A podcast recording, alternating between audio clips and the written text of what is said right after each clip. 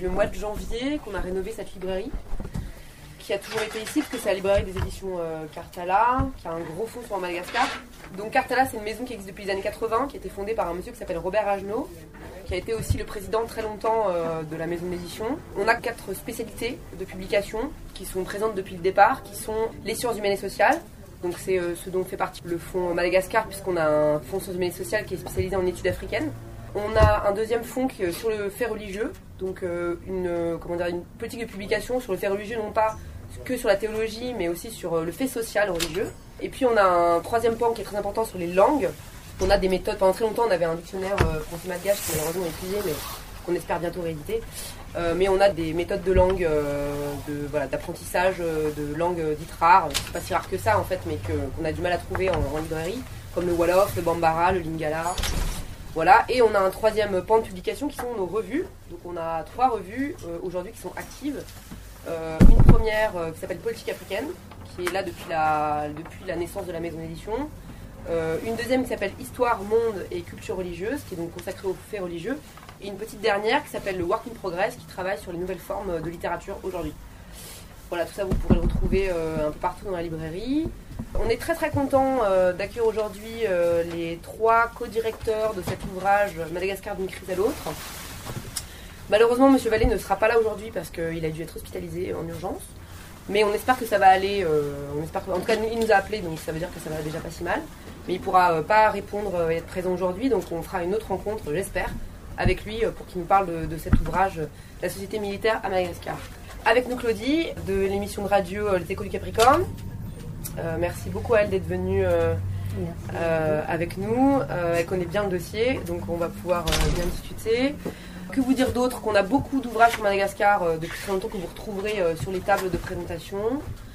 Voilà, aujourd'hui donc c'est un goûter de Cartala. On entame notre deuxième saison puisqu'on a commencé au mois de janvier 2017 euh, et enfin 2018 et on s'est arrêté pendant l'été donc là on recommence au mois de septembre. Donc le principe c'est que tous les jeudis et les samedis, mais c'est soit un jeudi soit un samedi de chaque semaine, on invite des auteurs de la maison, mais pas que, à discuter euh, des nouvelles euh, publications qui viennent de paraître. Et puis on essaie de laisser un maximum de place pour que les lecteurs puissent euh, aussi s'exprimer. Merci beaucoup d'être venus aussi nombreux. J'espère qu'on arrivera à trouver de la place pour ceux qui viennent d'arriver. Donc restez bien avec nous. On va, après, il y aura un petit pot et puis on pourra discuter de manière informelle. Voilà, je te laisse la parole. Merci beaucoup, euh, Donc merci à vous d'être d'être là, hein, aussi nombreux. J'espère que. Je ne sais pas si vous allez tenir une heure et demie debout. En tout cas, en fait, euh, donc le concept du goûter euh, si j'ai bien compris, il y a présentation des deux ouvrages là, avec les auteurs euh, pendant 40 minutes environ, et puis après 40 minutes pour vous si vous avez des questions. On essayera de ne pas poser les questions pendant les présentations des, auteurs. Là, euh, malheureusement, donc Olivier Vallée n'étant pas là, ça va vous laisser beaucoup plus de temps pour présenter cet ouvrage qui est, volumineux. Hein. Alors j'espère qu'il y aura vraiment une autre euh, rencontre avec lui qui se rétablira très vite. En tout cas, si vous ne connaissez pas du tout le livre, si vous ne connaissez pas du tout Olivier Vallée, je vous invite vraiment à l'acquérir dès aujourd'hui. Moi, j'ai pas fini de le lire. Pour être franc, je l'ai eu avant cet été là. Euh, m'avait envoyé l'ouvrage cet été. Olivier Vallée, économiste et politiste, il a passé du temps à Madagascar. Il a travaillé euh, à Madagascar sous le gouvernement euh, de la haute autorité de transition. Donc il connaît bien le dossier Madagascar. Son livre s'intitule La société militaire à Madagascar. Une question d'honneur, euh, honneur avec S entre parenthèses. Et il est passé sur Zuma Capricorne. Donc euh, comme vous a dit euh, Janie, c'est une émission de radio sur Fréquence Paris Pluriel. Donc il y a eu 1h10 d'entretien avec Olivier Vallée sur Zuma Capricorne le 29 juin 2018. Vous pouvez écouter cette émission qui est vraiment passionnante. J'ai écouté jusqu'à la 45 minutes où il y avait vraiment un suspense terrible. donc j'ai dû, euh, j'ai dû arrêter parce que je me suis dit on va poser les questions à l'auteur. Vraiment, quand un auteur est là, il est, il est très intéressant de poser en direct euh, les questions. C'est un livre euh, pas aussi volumineux que Madagascar d'une crise à l'autre, rupture continue. Mais ce que j'ai apprécié dans le livre, c'est que il y a des références anglo-saxons donc euh, il y a beaucoup d'auteurs que nous, euh, ici en France, quand on travaille, moi je ne suis pas du tout dans le milieu de la recherche universitaire, hein, euh, mais quand on lit les livres de recherche, aussi bien économie, anthropologie, sociale, etc., c'est surtout des références francophones. Donc là, il y a beaucoup de références de d'autres. Je suis très contente de voir dans ce livre qu'il y a Grabert, qui est cité également dans.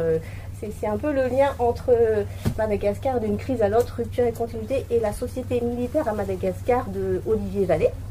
Euh, donc Grabert, qui est un auteur anglais qui a travaillé, je pense que vous, vous le connaissez bien. Il est américain, pardon. Il, il, est, exilé en Angleterre, donc euh, c'est vraiment euh, très intéressant comme euh, façon de voir, autre que francophone, que franco, que, français, sur Madagascar. Il y a quatre chapitres dans le livre. Je dois avouer qu'avec mes connaissances du français, j'ai dû de temps en temps aller voir dans le dictionnaire des mots que je ne comprenais pas. mince.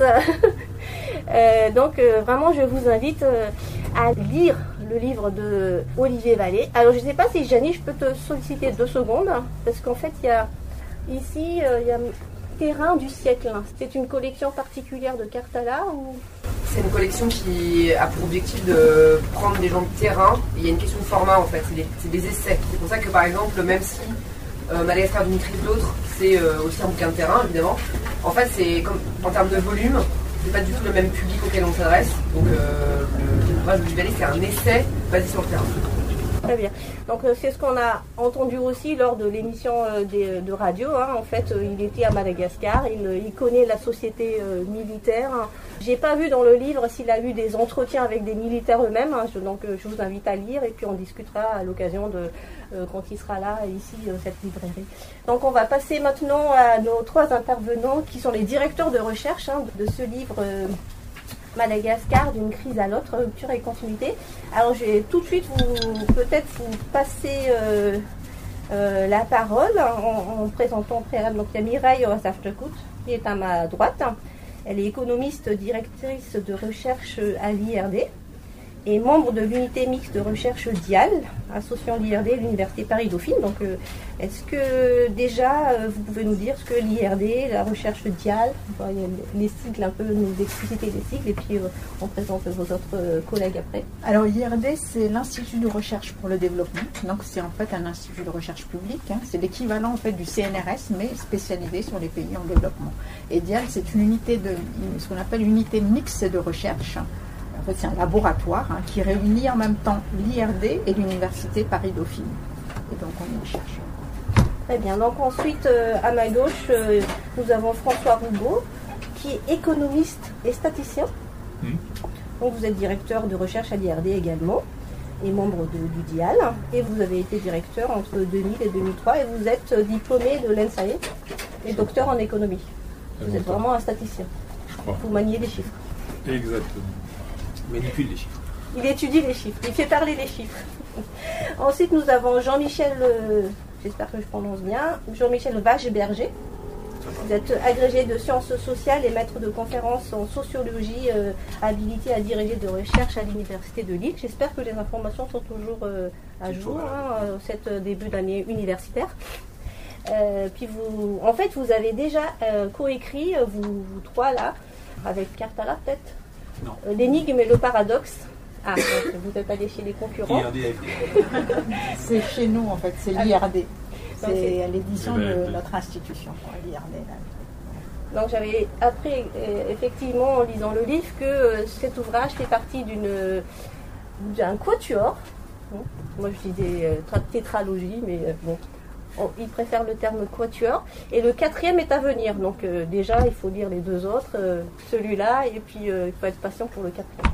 Alors je vous laisse la parole. je ne sais pas qui va prendre la parole en premier pour expliquer un peu le, contexte de, cet ouvrage Madagascar continué qui fait 384 pages, hein, c'est ça Avec plein de références.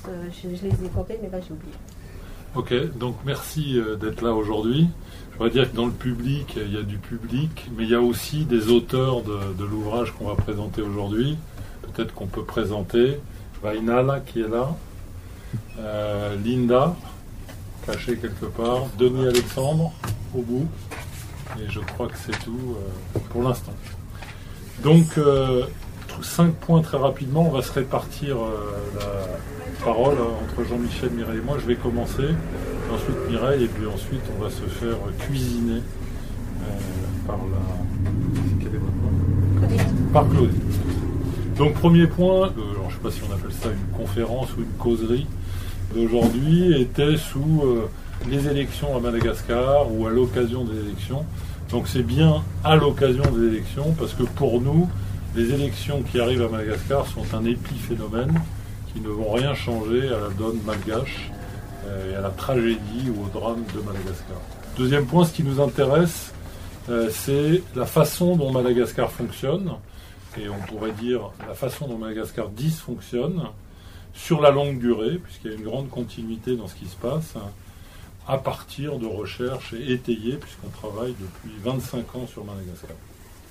Alors comme ça a été dit par Claudie, cette réflexion de 25 ans, elle se traduit par un projet éditorial un peu global. On a appelé le quatuor de la grande île. Alors pourquoi quatuor? C'est pas le latin mieux que le grec, c'est parce qu'il existe un autre quatuor qui s'appelle le quatuor d'Alexandrie euh, par Laurence Durel, où euh, c'est une histoire d'amour et c'est Alexandrie. Alors on a remplacé Madagascar, enfin plutôt Alexandrie par Madagascar, et on a remplacé les crises, ou plutôt l'amour par les crises. Donc c'est pour ça que ça s'appelle le Quatuor. Le premier, c'est un numéro de, spécial de la revue Afrique contemporaine qui s'appelle Madagascar, anatomie d'un état de crise. Le deuxième, et qui est un peu l'épine dorsale de notre travail, c'est l'énigme et le paradoxe. Et enfin, euh, ce troisième ouvrage, Madagascar d'une crise l'autre, qui est un, travail collectif et qui vient un peu autour de l'épine dorsale, éclairé.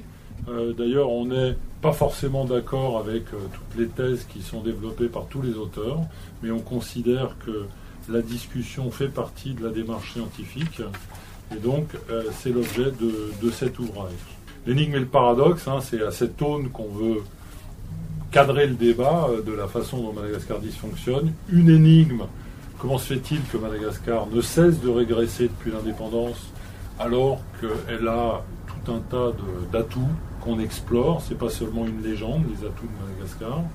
Et puis le paradoxe, c'est pourquoi Madagascar, à chaque fois euh, qu'il y a une période de croissance, est arrivé quatre ou cinq fois depuis l'indépendance, Madagascar s'effondre à travers une crise sociopolitique. Donc on est sur une espèce de toboggan, un peu comme à Disneyland, et pour aller euh, euh, vers de plus en plus bas. Alors, ce livre, on l'ouvre un peu par les deux phases de Madagascar. D'un côté, le côté pile, il y a une description de Madagascar qu'on pourrait qualifier d'apologétique, c'est-à-dire que Madagascar est un paradis absolu, et ça commence depuis Flacourt au XVIIe siècle, ça continue. Là, par exemple, il y a un gouverneur Kala ou Kaila euh, qui euh, parle de Madagascar, l'île heureuse. Euh, tout le monde, il fait bon vivre à Madagascar.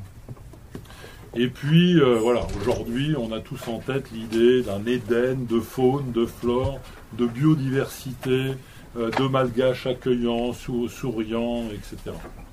Maintenant, le côté face, hein, le, côté obscur de la force, c'est euh, l'enfer du décor, comme euh, titrait récemment en 2013 un article du Figaro, donc qui est véhiculé par les médias en France, mais aussi à Madagascar, et aussi par des rapports d'experts euh, ou para-académiques, où on insiste beaucoup sur l'économie mafieuse, le développement exponentiel de l'islam, le pillage des ressources naturelles et la corruption à tous les étages, qui était la caractéristique euh, historique euh, se radicalise.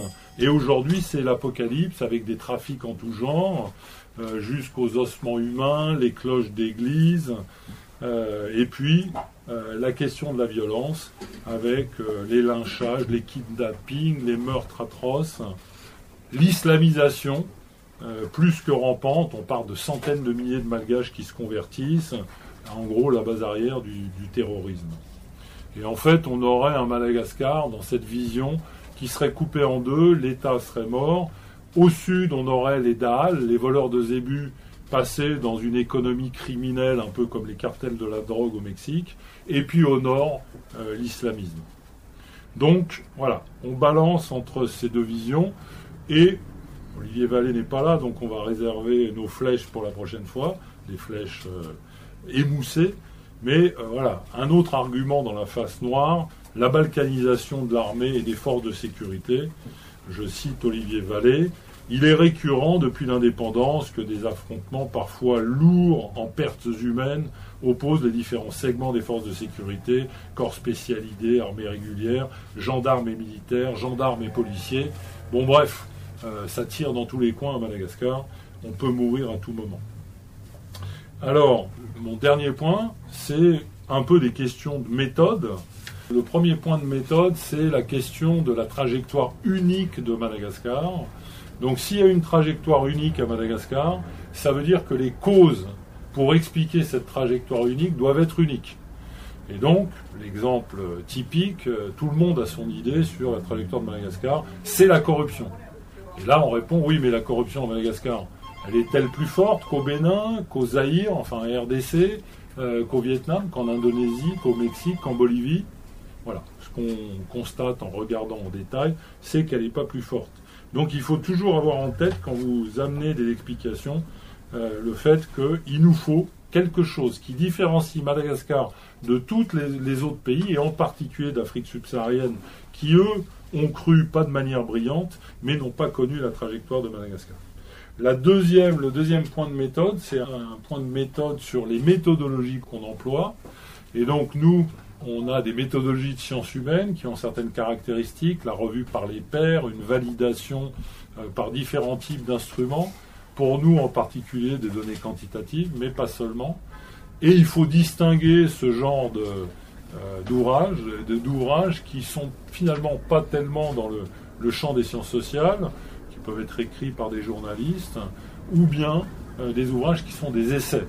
Et donc on a des idées, un peu de briques et de broc, parfois lumineux, parfois moins, mais euh, qui ne sont pas validés. on peut dire que dans les ouvrages qu'il y a ici, derrière chaque mot, il y a une preuve ou une tentative de preuve, ce qui n'est pas forcément le cas dans d'autres types d'ouvrages dont je tairai le nom.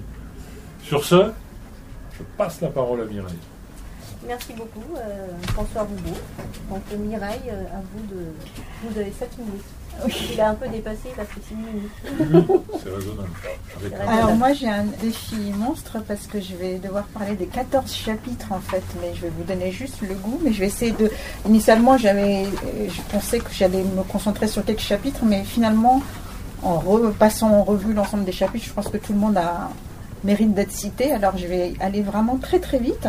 Alors ce livre euh, est composé de 14 chapitres avec 19 spécialistes en fait de Madagascar qui euh, chacun essaie d'éclairer en fait la, trajectoire de Madagascar et notamment essaie de voir euh, quels sont les facteurs de la situation actuelle et notamment des crises récurrentes maintenant depuis, depuis l'indépendance.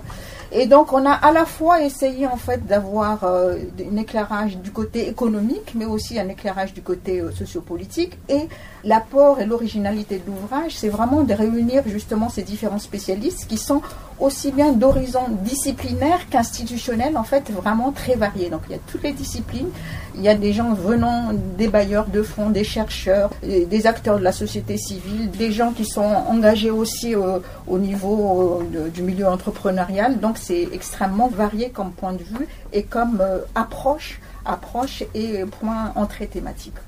Alors pour passer vraiment en revue très rapidement les différents chapitres, il y a le premier chapitre de Philippe Hugon qui je pense mérite euh, vraiment euh, une attention particulière parce qu'il propose une synthèse. Il a vraiment cherché à réunir l'ensemble des facteurs microéconomiques et macroéconomiques qui expliquent la trajectoire malgache, en insistant aussi sur l'imbrication des facteurs internes et externes. Et euh, il essaie d'insister sur le fait que tout cela est imbriqué et qu'il faut insister là-dessus. Alain Dor, de l'autre côté, qui est aussi une approche économique, cette fois-ci passe en revue l'ensemble des secteurs et des champs économiques donc de Madagascar et sur plus de cinq décennies, hein, comme s'il faisait en fait une enquête, une enquête euh, policière, et insiste cette fois-ci sur deux facteurs clés. D'un côté, les distorsions de prix en fait qui ont euh, d'une certaine manière grévé euh, la production du côté du milieu agricole, et de l'autre côté, l'extrême faiblesse des investissements publics à Madagascar. Et donc, il insiste sur le fait que c'est surtout des mauvais choix politiques, en sur le fait que pourquoi il y a une succession de mauvais choix politiques à Madagascar. Ensuite, on a le chapitre extrêmement intéressant de Linda Rua, qui est là justement, et Jean-David Naudet, qui, eux, éclairent euh, la trajectoire malgache d'une façon particulière parce qu'ils pointent sur le fait que Madagascar se caractérise particulièrement par une faiblesse extrême des dépenses publiques. Et que cette faiblesse des dépenses publiques est due en fait à l'insuffisance des recettes fiscales et à la faiblesse de l'aide internationale, qui peut avoir des raisons d'une certaine manière externe, en fait quelque chose qui pourrait être subi par le pays, mais in fine, ils arrivent à montrer en fait que quelque part, cette faiblesse des recettes fiscales et les faiblesses de l'aide est aussi entretenue par les acteurs internes, par les malgaches eux-mêmes. Et d'une certaine manière, est-ce que, en posant la question, est-ce que c'est pas la volonté des élites, en fait, de ne pas bouleverser les équilibres à l'intérieur du pays et euh, qu'on essaie de limiter en fait tout ce qui pourrait euh, venir à améliorer euh, justement la situation en augmentant par exemple l'aide extérieure. Ensuite, on a trois historiens qui éclairent par une autre focale en fait la trajectoire malgache en insistant sur les héritages du passé, l'empreinte en fait de différents phénomènes. D'un côté, Jean Frémigacci qui insiste sur le fait qu'on a l'impression d'avoir une persistance en fait de modèles qui inhibe les initiatives privées à Madagascar et qui fait en sorte que il n'y a pas de classe véritablement d'entrepreneurs qui puissent qui émergent, quoi, même si récemment, en fait, on a vu quand même quelques entrepreneurs comme Marc Ravalman qui ont, qui ont pu euh, percer. Du côté de Samuel Sanchez, il montre comme quoi les structures en fait euh, fiscales sont héritées aussi de la structure économique du passé colonial, qui ont euh, finalement insisté surtout sur le côté l'économie extractive et l'ouverture extérieure, et qui et, en hérite en fait de ce passé et qui explique la faiblesse aussi des, recettes fiscales aujourd'hui. Il y a Denis Alexandre Alainiri qui montre comme quoi en fait, le rapport aux politiques aujourd'hui pourrait être dû en fait à un héritage des répressions au moment de 1947. On pourrait voir ça aussi au niveau de certaines zones, plus particulièrement qui a été affectée au moment justement des événements de 1947. Il y a euh, Vaina, la Rarnirin et tout, et en fait euh, les différents auteurs avec qui elle a travaillé, qui insistent cette fois-ci sur l'économie environnementale. Et euh, là, et je pense que c'est un éclairage extrêmement important aussi pour le cas de Madagascar, hein, avec l'importance des richesses naturelles et, et cette entrée environnementale et euh, son chapitre vient éclairer euh, et vient relier en fait les crises successives en le reliant à une forme de guerre euh, due à des captations de rente. Et le chapitre éclaire justement différentes formes d'injustice du côté environnemental et qui viennent nourrir, et on, aussi donc en particulier les crises récurrentes à Madagascar. Après, on a trois auteurs qui éclairent avec trois approches différentes, en fait, les stratégies d'acteurs à des moments plus particulièrement au moment des crises. Il y a Jean-Marc Châtaignier qui éclaire une journée particulière, la journée de nomination d'un Premier ministre. Antonia Witt qui éclaire une crise, comment la crise de 2009-2013 s'est dénouée. Et enfin, il y a Cécile Lavrar-Meyer qui éclaire toute la période de 72 à aujourd'hui pour voir en fait comment la succession des crises a conduit à une délégitimation euh, du pouvoir progressivement. Et en fait, ces trois acteurs ce qu'on peut voir, c'est qu'ils éclairent comment, cette fois-ci, des acteurs particuliers ou des groupes d'acteurs jouent des rôles spécifiques, en fait, dans cette trajectoire euh, Madagascar.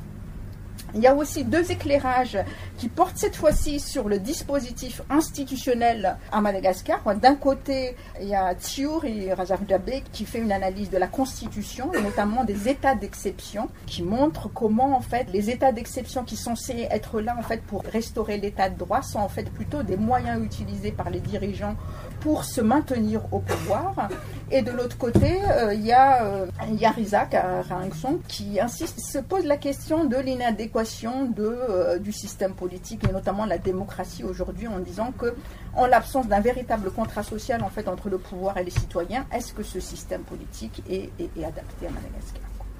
Et finalement, je ne sais pas si j'ai beaucoup de temps, mais Il y a deux chapitres euh, qui sont liés, mine de rien, en fait, parce qu'il y a David Graber qui insiste en fait sur le rapport entre les sujets et le souverain, qui est un essai qui finalement est à relier avec notre approche, le dernier chapitre, où on met euh, en éclair en fait particulièrement le rapport entre le pouvoir et les citoyens de manière générale, en entrant par euh, la question de la violence et de l'ordre établi à Madagascar. Et sur ce dernier chapitre, j'espère qu'on aura le temps tout à l'heure de revenir là-dessus, je pense parce que là j'ai pas le temps de le dire, on insiste sur le fait que ce rapport particulier, en fait, il y a une faiblesse de la violence physique et politique à Madagascar, mais en contrepartie, en fait, il y a une violence symbolique qui est extrêmement forte, qui est en fait une forme de domination d'un petit nombre sur l'ensemble de la, la, grande majorité euh, de la population.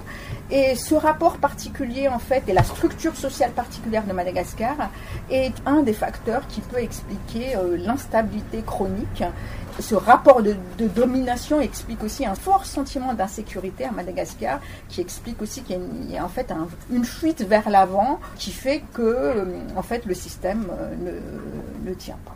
Je vais m'arrêter là. Merci beaucoup euh, Mireille Razar euh, alors je sais pas, il y a deux personnes qui viennent d'arriver. Je sais pas si non, il n'y a plus de place. Nous sommes désolés. Donc merci à vous hein, euh, tous euh, d'être là, ceux qui viennent de prendre le train en marche, hein, comme on dit. Hein. donc nous arrivons à notre troisième intervenant qui a donc co-dirigé cet ouvrage Madagascar, virgule, d'une crise à l'autre, rupture et continuité, donc édité par Cartala notre hôte euh, qui nous accueille aujourd'hui pour ce goûter. Euh, donc vous, venez de, de Lille. Exactement. Vous passez le week-end à Paris C'est une pour autre présenter. Île, pas Madagascar. euh, donc vous êtes agrégé de sciences sociales et maître de conférences habilité à diriger des recherches à l'université de Lille. Vous avez, si j'en prends le timing, j'ai ah j'ai 7 minutes quand même. Oui, je pensais qu'il restait 2 minutes. Non, c'est équitable.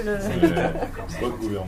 En fait, euh, bon, c'est pas de monopoliser la parole, c'est pour qu'il puisse avoir un peu une discussion. Euh, qu'est-ce que Mireille a bien présenté les, différents chapitres Il y a des économistes, il y a des sociologues, il y a des historiens, euh, il y a des gens de sciences politiques. Il y a des regards euh, micro, il y a des regards macro, il y a la longue durée, il y a la courte durée, et on a l'impression que tout ça pourrait faire une sorte de patchwork. Euh, mais en réalité, tout ça a une cohérence, donc c'est un peu cette cohérence que je cherche à présenter un peu rapidement. En réalité, on a travaillé beaucoup ensemble, les auteurs ont discuté, on s'est réunis, on a fait des échanges, et donc chacun a nourri la réflexion de l'autre. Évidemment, il n'y a pas une explication unique sur euh, la succession des crises à Madagascar et sur euh, ce mystère malgache dont on a déjà parlé. Multiplicité de, causes, mais on peut essayer peut-être de, tirer quelques fils. Alors c'est ça que ma, tâche ici, c'est un peu d'essayer de faire une petite synthèse en quelque sorte de ce qu'on pourrait ressortir de ce livre. Alors d'une part, euh, ce, qui, est commun à bien des auteurs, c'est qu'il y a certainement des déterminants structurels euh, des crises ou cette, cette étape de crise, comme on avait dit, euh, comme on l'avait dit dans l'Afrique contemporaine. Euh, ces déterminants euh, structurels, donc de, long terme, qui pèsent, qui, enferment l'histoire, qui constituent, qui obligent d'une certaine façon ou qui contraignent très fortement, ils sont de, plusieurs natures. le, premier type de déterminant structurel qui a été énoncé dans beaucoup de travaux, c'est ce que Brodel appelle les cadres mentaux, hein, qui constituent en quelque sorte des, prisons de la longue durée, d'une certaine façon, on retrouve un certain nombre des auteurs euh, font référence à ces, à ces cadres mentaux, par exemple dans ce qui relève d'un rapport au pouvoir. Ce que nous, euh, dans, un autre, euh, dans notre travail, on avait appelé la théologie politique, une, croyance finalement toujours donnée aux dirigeants, aux souverains, aux gouverneurs, qui, lequel finalement est auréolé d'un pouvoir supérieur et à qui finalement on s'en remet, parce qu'on le considère comme un père et une mère, un Rayamanjen, et finalement on accepte beaucoup de choses de ce dirigeant. Beaucoup des auteurs font référence un peu à ça. Il y a Frédéric dans son analyse historique de long terme. Il y a Hugon. Il y a Graber qui le montre dans, il fait une anthropologie euh, historique très extrêmement intéressante et qui montre que euh, c'est très très présent dans euh, de, façon très très lointaine ce, rapport particulier au pouvoir. autre élément qui est un peu lié aussi à ça, c'est et qui découle aussi un peu de ces éléments-là, c'est la structure hiérarchique héritée et qui se maintient et qui finalement euh, donne aux individus une valeur différente, une valeur sociale, une valeur euh, symbolique différente, et qui perdure de façon très très importante. nous, dans le travail que Mireille a cité, effectivement, le tabou de la il y, a un tabou de la violence physique, mais comme elle l'a dit, qui fait écho à une violence symbolique très très forte qui contribue d'une certaine façon au maintien dans le temps de cette organisation.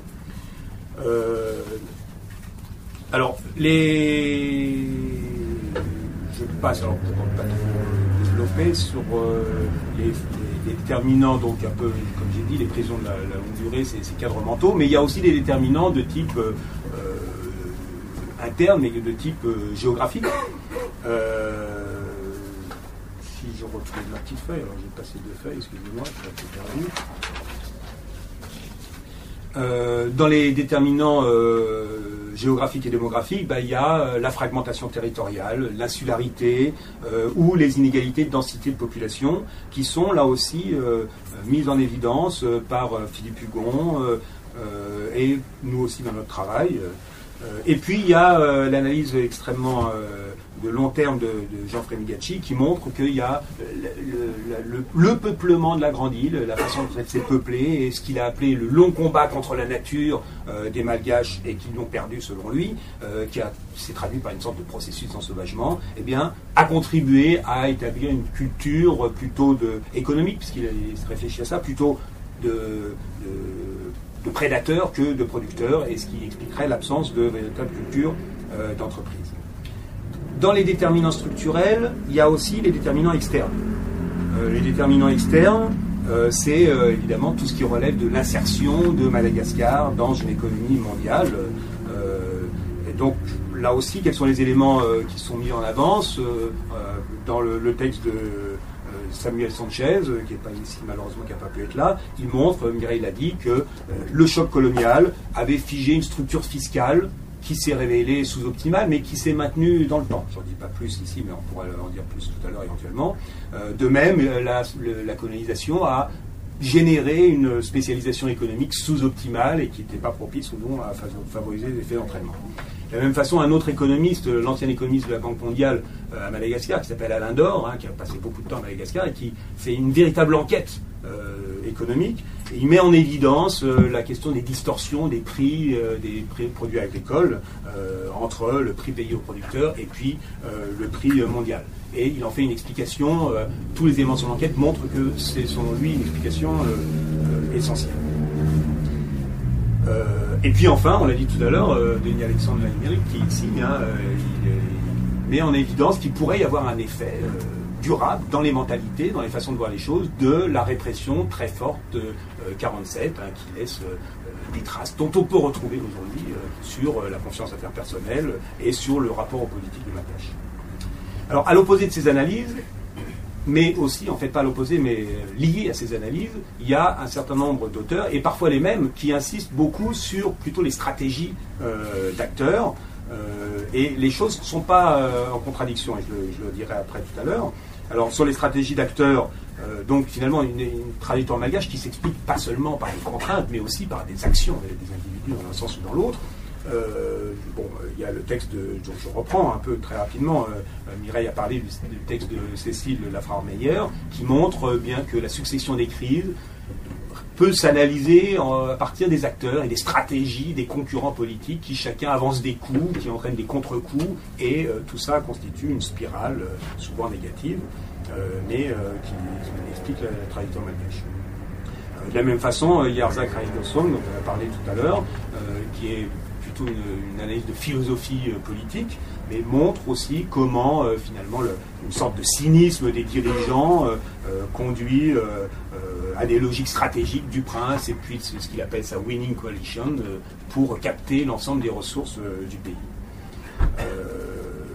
De la même façon, sur l'état d'exception, euh, sur euh, Rabé montre très bien comment les dirigeants peuvent manipuler, utiliser ces, états d'exception qui sont normalement censés euh, permettre de préserver l'état de droit pour au contraire euh, conserver le pouvoir et maintenir l'État dans une certaine direction. Alors, ces deux éléments ne s'opposent pas et c'est ça ce sur quoi je voudrais euh, insister. Euh, ce, que, tous les auteurs euh, reconnaissent, c'est que tout ça c'est très très imbriqué et il ne faut pas s'arrêter à l'une ou à l'autre des analyses. En particulier sur le, premier point. Le premier point a l'air de bien souvent on a l'impression que c'est la culture. On renvoie ça à la culture malgache et donc comme si c'était quelque chose qui était immuable et qui ne pouvait pas changer dans le temps. Or la culture a une histoire, elle n'est pas et donc ce qui se fait peut se défaire. Jean-Frémy Migachi montre bien que euh, bah, cette organisation hiérarchique des sociétés malgaches, elle s'est constituée à un certain moment, au XIVe, XVe siècle, et qu'elle a été en quelque sorte figée par la colonisation. Donc ça n'a pas toujours existé, et il montre justement que le délitement de l'État la contribue finalement à une modification euh, de, ce type de rapports sociaux et propice éventuellement même à l'émergence d'une culture d'entreprise, puisque c'était ça, c'est ça son, sujet. Euh, de la même façon, nous également, on parle de tabou de la violence dans notre euh, texte, mais on montre aussi, et la même, dans le même sens que euh, Jean-François Migliacci, qu'un certain délitement de l'État eh fait que ces tabous tendent à s'effriter, comme chacun d'entre nous, enfin ceux qui connaissent Madagascar ici, le savent. Par ailleurs, la culture, certes, c'est un carcan, mais elle ne détermine pas de façon absolue les acteurs euh, qui sont capables d'adapter souvent leur comportement en fonction des contextes euh, dans l'interaction avec les autres. C'est ce que montre bien Philippe Hugon dans son premier texte, hein, quand il développe la, question de l'holo-individualisme, hein, euh, comment finalement, dans un, dans un contexte de société de type holisme, entre guillemets, eh bien, il peut y avoir quand même émergence de comportements individualistes, ou une autre auteure, Anthony Adit, qui développe, elle, le concept d'agency, pour euh, dire qu'il euh, y a des possibilités de, résistance à la domination. Et Graber, dont, on a parlé aussi tout à l'heure, euh, le montre très très bien dans son anthropologie historique. Hein. il montre que finalement, les populations ont des moyens de retourner la pression et de contourner la pression à certains moments, et donc finalement d'échapper à cette domination symbolique. A l'inverse, ceux qui développent une entrée par les acteurs, reconnaissent aussi que ces acteurs agissent dans un système de contraintes et font avec ces contraintes, mais éventuellement les, détournent ou les arrangent. C'est tout typiquement le cas de l'analyse d'Antonia Witt. Hein. Évidemment, il y a des normes internationales pour la résolution des conflits qui sont très fortes, une pression très très importante pour, pour, à l'occasion de la crise de 2009-2012. Mais en même temps, on voit très bien comment les acteurs arrivent à retourner ces éléments-là dans un sens ou dans l'autre et à jouer de ces contraintes extérieures qui ne sont jamais euh, donc euh, totales. Alors, donc pour conclure et pour tenir le temps, euh, il c'est pas de déterminisme absolu, il n'y a pas de liberté totale des acteurs. Je voudrais terminer sur une citation qu'on a repris d'Alexis Tocqueville, mais qu'on a pastiché un petit peu. Hein. Tocqueville parle de la providence, et bah, nous on a remplacé dans son texte la providence par ce qui nous intéresse ici. Euh, il nous dit que les structures économiques et sociales, c'est-à-dire la providence chez lui, euh, ne rendent le genre humain ni entièrement indépendant, ni tout à fait esclave. Elles tracent, il est vrai, autour de chaque homme un cercle fatal dont il ne peut sortir, mais dans leurs vastes limites, l'homme est puissant et libre, ainsi des peuples, dit-il. Et pour terminer sur une, petite, note d'optimiste, puisque effectivement, euh, beaucoup de gens qui sont ici s'intéressent à Madagascar et la situation apparaît dramatique euh, à bien des égards. Euh, ce que dit Tocqueville à la fin, euh, il parle de l'Amérique, il ne parle pas de Madagascar, mais il dit, bah, on pourrait dire en reprenant ces mots, que le mouvement qui emporte les Malgaches est déjà assez fort pour qu'on ne puisse se suspendre, ça c'est certain, mais il n'est pas encore assez rapide pour qu'on désespère de le diriger. Autrement dit, il y a certainement des, façon d'organiser un peu cette trajectoire. Et on espère que notre ouvrage contribue à donner des pistes de réflexion pour, euh, sinon arrêter le mouvement, le diriger pour éviter qu'il parte à vous. Ça, c'est la dimension un peu d'engagement, même si nous sommes des chercheurs. Très bien, merci beaucoup. Je pense que c'est. On peut applaudir euh, les trois.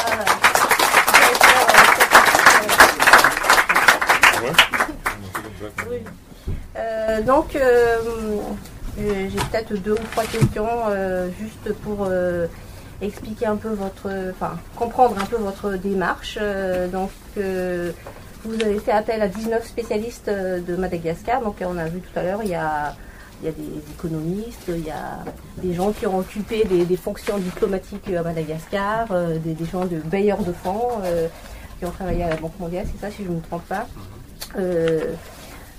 Cécile Lavra-Maillère, qu'on avait reçue à l'émission Écho du Capricorne, qui a écrit un ouvrage suite à une série d'entretiens qu'elle a eu avec Didier Rattirac, donc un ouvrage édité par Cartala. entre autres, hein, je, ici nous avons trois spécialistes qui, qui, sont présents, qui ont écrit donc, dans votre ouvrage. Il y a Vaina, Laïa, euh, et Linda, oui. Linda, Linda, qui euh, est doctorante, c'est ça, si j'ai bien compris, euh, euh, en sciences économiques. Donc, comment vous avez fait justement pour choisir hein, ces 19 spécialistes? Quel, quel cahier de charge vous avez donné à ces, spécialistes? Je ne sais pas qui va répondre à la question. Mireille. c'est Mireille qui les a choisis. C'est Mireille qui a choisis. en combien de temps vous avez fait votre choix? L'ouvrage est sorti en mai 2018. Euh, euh, vous avez eu combien de temps pour euh, donc faire cette publication? Fait, ça a commencé par le premier ouvrage justement du Quatuor, hein, qui est numéro spécial d'une revue qui s'appelle Afrique contemporaine, où on a fait un appel à contribution. Donc, on appelle à l'ensemble des chercheurs qui travaillent sur Madagascar, hein, de quelle que soit leur discipline, euh, pour essayer justement d'expliquer la trajectoire des, crises récurrentes en Madagascar, l'explication. Et on a reçu exceptionnellement énormément de contributions qu'on n'a pas tous pu faire rentrer évidemment dans, dans, un numéro d'une revue. Et donc on a retenu certaines contributions dans ce premier numéro et pour les autres on s'est dit euh, continuons euh, l'aventure et on a demandé aux autres qu'on n'a pas retenu ici de, de, continuer à travailler sur leurs textes, sur leurs contributions, pour en faire un livre, en fait, pour rassembler euh, l'ensemble des contributions. Et l'intérêt de cet ouvrage, c'est que non seulement chaque auteur euh, a travaillé sur sa, son approche, sur ses, mais on a aussi, euh, en fait, fait lire entre les différents auteurs et on a même fait des ateliers pour faire rencontrer les différents auteurs, pour qu'ils discutent entre eux.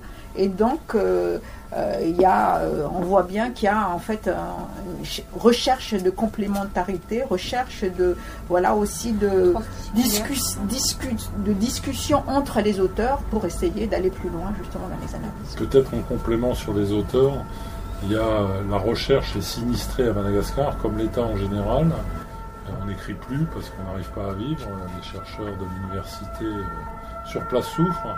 Et donc nous, une des, objectifs qu'on a, c'est de, contribuer à reconstituer à travers euh, les nouvelles générations euh, le débat intellectuel à Madagascar qui ne soit pas du niveau des journaux quotidiens. Et donc on a privilégié un certain nombre de jeunes auteurs malgaches et qu'on a essayé d'accompagner dans la, la finalisation. Voilà, parmi les 19 euh, spécialistes, euh, euh, il y a des chercheurs qui sont à Madagascar, qui sont... il y a un certain nombre de, personnes qui sont à Madagascar, qui ne sont pas ici, d'autres qui sont entre les deux, qui sont entre Madagascar et ici aussi. Hein. donc, mhm. il y a, Yarza qui est essentiellement basé à Madagascar actuellement. il y a aussi Alexandre qui fait la, entre les deux, oui. Qui, qui, voyage. Il y a Vainal qui voyage aussi entre les deux. Et un autre, sur, donc j'ai dit la contrainte d'un côté de l'offre, hein, quand on cherche des grosses pointures euh, aujourd'hui dans la recherche, Françoise Raisonjour, Jean Frémigacci, etc. Et ça s'explique. Et d'autre part, il y a d'autres ouvrages, en particulier un ouvrage qui a été édité par Soulouf, euh, qui est aussi édité à Cartala sur la crise de 2009 et qui avait déjà puisé dans le stock d'auteurs euh, malgaches. Voilà. En fait, euh, voilà. on n'a pas été chercher les auteurs, c'est les auteurs qui sont venus. Vous avez fait un appel à contribution pour écrire donc, dans un, dans, cet ouvrage. Et puis il y aura un, troisième, un quatrième qui va arriver sur un autre thématique. Là, le thématique ici, ça a été donc imposé au, pour cet appel à contribution c'était de parler de euh, crise à Madagascar. Euh, puis vous avez quel regard vous avez eu sur les articles Est-ce que vous avez dû dire aux auteurs non, ça vous ne pouvez pas dire, c'est faux euh, Un regard critique de chercheurs. Est-ce que vous avez vérifié les références qui étaient citées Ça, c'est Jean-Michel qui répond à cette question Non, il n'y a, pas eu de censure. Euh, il y a eu un gros travail de, lecture, euh, de discussion, euh, de remarques, mais pas seulement nous, on a fait beaucoup, mais on a fait lire à chacun des autres auteurs et chacun a apporté des questions, des remarques, et les textes se sont enrichis de cette façon-là. Mais on n'a pas dit. Enfin, le critère, c'était que ce, soit une démarche scientifique, un raisonnement, une méthode, des, sources bibliographiques, etc. chacun des auteurs a respecté évidemment cette. Et on accepte la diversité des points de vue et des conclusions qui sont tirées. Typiquement, Herzak conclut, donc qui est l'auteur à Madagascar, que finalement la démocratie euh, électorale et telle qu'on la connaît, euh, qu'à dire libérale, euh, n'est pas un bon système pour Madagascar. Point de vue qu'on ne partage pas avec lui, mais voilà, il le présente ici, il l'étaye et donc ça enrichit le débat.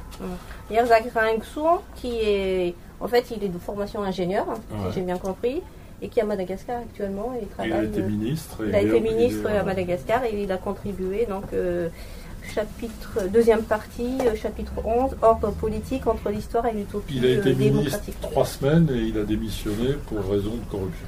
Voilà, donc ça, le situe aussi. Il n'y en a pas beaucoup des ministres qui ont démissionné pour ah, Pas parce qu'il était corrompu lui-même, hein, pour éviter, pour, pour pas mettre les mains de.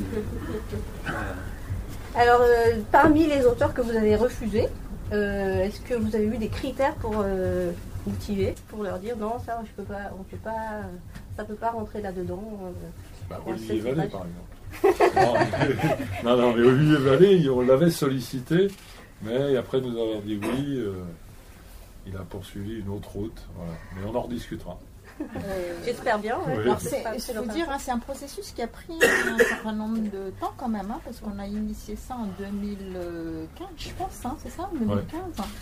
Euh, il y a quelques, alors je dis pas des auteurs, quelques contributions qu'on n'a pas retenues, pas qu'on a refusées, mais qu'on n'a pas retenues, parce que euh, on a estimé que les, euh, les apports et les, les textes étaient, et les analyses n'étaient pas suffisamment étayés ou suffisamment aboutis, ça mmh. nécessitait du travail. Donc classiquement, ça, a commencé par euh, déjà euh, soumettre un, résumé, un abstract. Après, vous l'article ou comment le processus de sélection. C'est une question un peu. Euh, oui, c'est ça. Oui, tout à fait, un abstract et puis après développement. Mhm. Donc typiquement, un article tiré du livre d'Olivier Vallée n'aurait pas été retenu pour les raisons que j'ai dites tout à l'heure de on fait un livre de sciences sociales il y a science, il y a social et il y a science. Mais il y a aussi euh, un juriste, enfin, il, est, il fait des études de droit, je pense, dans le C'est une femme. C'est une femme, pardon, d'accord. Et quel, en fait, euh, vous, vous êtes de sciences sociales, euh, qui a validé, enfin, je peux dire, des études juridiques qu'elle a faites, parce que j'ai vu, il y a toute une liste de, de références juridiques en fait, son travail est un travail de, sciences politiques. D'ailleurs, elle soutient une thèse euh, là, en, décembre de sciences politiques, mais elle utilise beaucoup le droit. Donc, elle, entre par le droit. Il y a aussi un peu de philosophie politique dans son travail. Mais euh, les textes, c'est des références de loi. Et beaucoup de ces références sont plutôt des références de philosophie politique, de philosophie du droit, en fait. Donc la validation, elle se fait comme euh, d'habitude en sciences, une validation par les pairs. Et il y a beaucoup de pairs dans cet ouvrage. Euh, donc ça, c'est une première chose. Et ensuite, quand on a soumis, donc on a, on a souligné Cartala, mais c'est en fait une coédition avec l'IRD. Et donc dans le processus de validation, il y a eu une soumission du manuscrit à des référés anonymes et qui ont fait leurs commentaires et dont on a tenu compte euh, pour pouvoir, voilà, on a suivi un processus classique à la fois de validation en interne puisque il y a tout un tas de hautes pointures dans le champ des différentes sciences sociales, et d'autre part euh, une discussion à l'extérieur par des gens qu'on ne connaît pas. Et voilà. Très bien. Euh, bah, peut-être je vais poser une dernière question, euh, parce que dans la présentation de l'ouvrage qui nous est parvenu, il y a des points forts. donc il y a, je pense que ça, ça peut intéresser nous en tant que monde de médias, il y a des il y a proposition de pistes concrètes pour les programmes de développement, les institutions, mais aussi les acteurs de la société civile. Donc, est-ce qu'on peut en dévoiler euh, une là pour pas tout. Euh, je ne sais pas si vous avez C'est propositions. Est-ce que ça, ces propositions-là, donc vous avez euh, peut-être envoyé ça Non. à Madagascar aux 36 euh, candidats aux élections. Euh, Est-ce qu'il y a une proposition que vous avez envie de partager avec le public ici et Oui.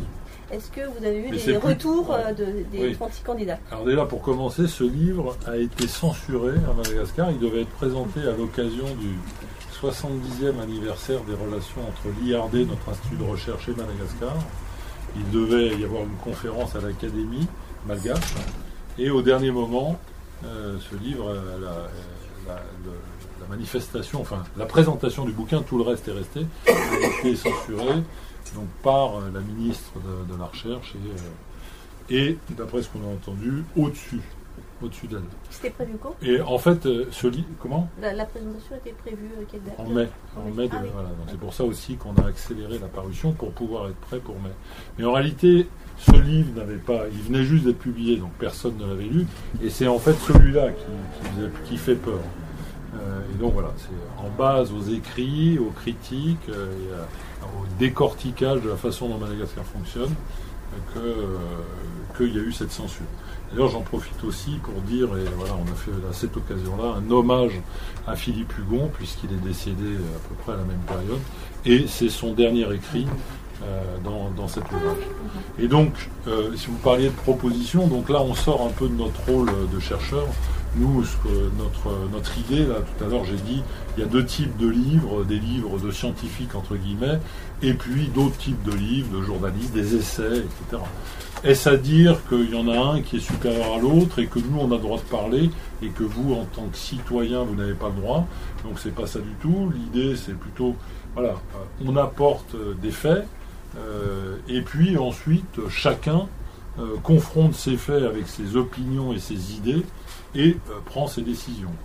Donc, mais voilà, mais la nature est quand même différente. Et dans les propositions, on est sorti un peu de notre rôle pour se dire qu'est-ce qu'on peut tirer euh, de ce que de ce qu'on étudie et de ce qu'on trouve là-dedans dans les différents ouvrages. Euh, c'est s'il y a bon déjà la première chose, c'est ce que j'ai dit en introduction, c'est-à-dire là on est tous sur les élections, les élections, etc. Les élections ne vont rien changer à Madagascar sur sa trajectoire. Ça c'est la première chose. Euh, sauf s'il y avait un homme providentiel, mais il n'y en a pas. Et en plus, s'il y en avait un, ce serait une catastrophe. Donc voilà, donc, tout est bouclé là-dessus. Et donc, euh, le, pour nous, s'il y a une action à mener à Madagascar, euh, c'est tout sur les contre-pouvoirs, tout sur les corps intermédiaires, et donc chacun à son échelle. Nous, par exemple, dans le domaine de la formation, dans le domaine de, intellectuel, on n'a qu'à dire, renforcer ce segment qui est un corps intermédiaire entre ceux qui sont tout en haut et profitent de la situation euh, de manière euh, dramatique pour ceux qui sont en bas. Voilà, donc renforcer les corps intermédiaires et contrôler, enfin plutôt avoir des contre-pouvoirs. Ça peut être des associations de paysans, etc. Parce que ce, ce qu'on observe à Madagascar par rapport à des pays comparables, par exemple d'Af- d'Afrique subsaharienne, c'est que les corps intermédiaires, les associations de producteurs, tout type d'associations, y compris d'ailleurs les corps intermédiaires informels, les chefs traditionnels, les maires, etc., sont beaucoup moins développés à Madagascar que dans les pays comparables. Donc voilà euh, une recommandation très large. euh. Les actions qui ne renforcent pas ça, de toute manière, ne serviront pas la cause de Madagascar. Peut-être tout à l'heure, euh, Mireille, vous avez parlé de domination d'un petit nombre. euh, je crois que tu avais lu dedans le club des 48. euh, je ne sais pas si c'était le nom, dans le livre de Olivier Vallée.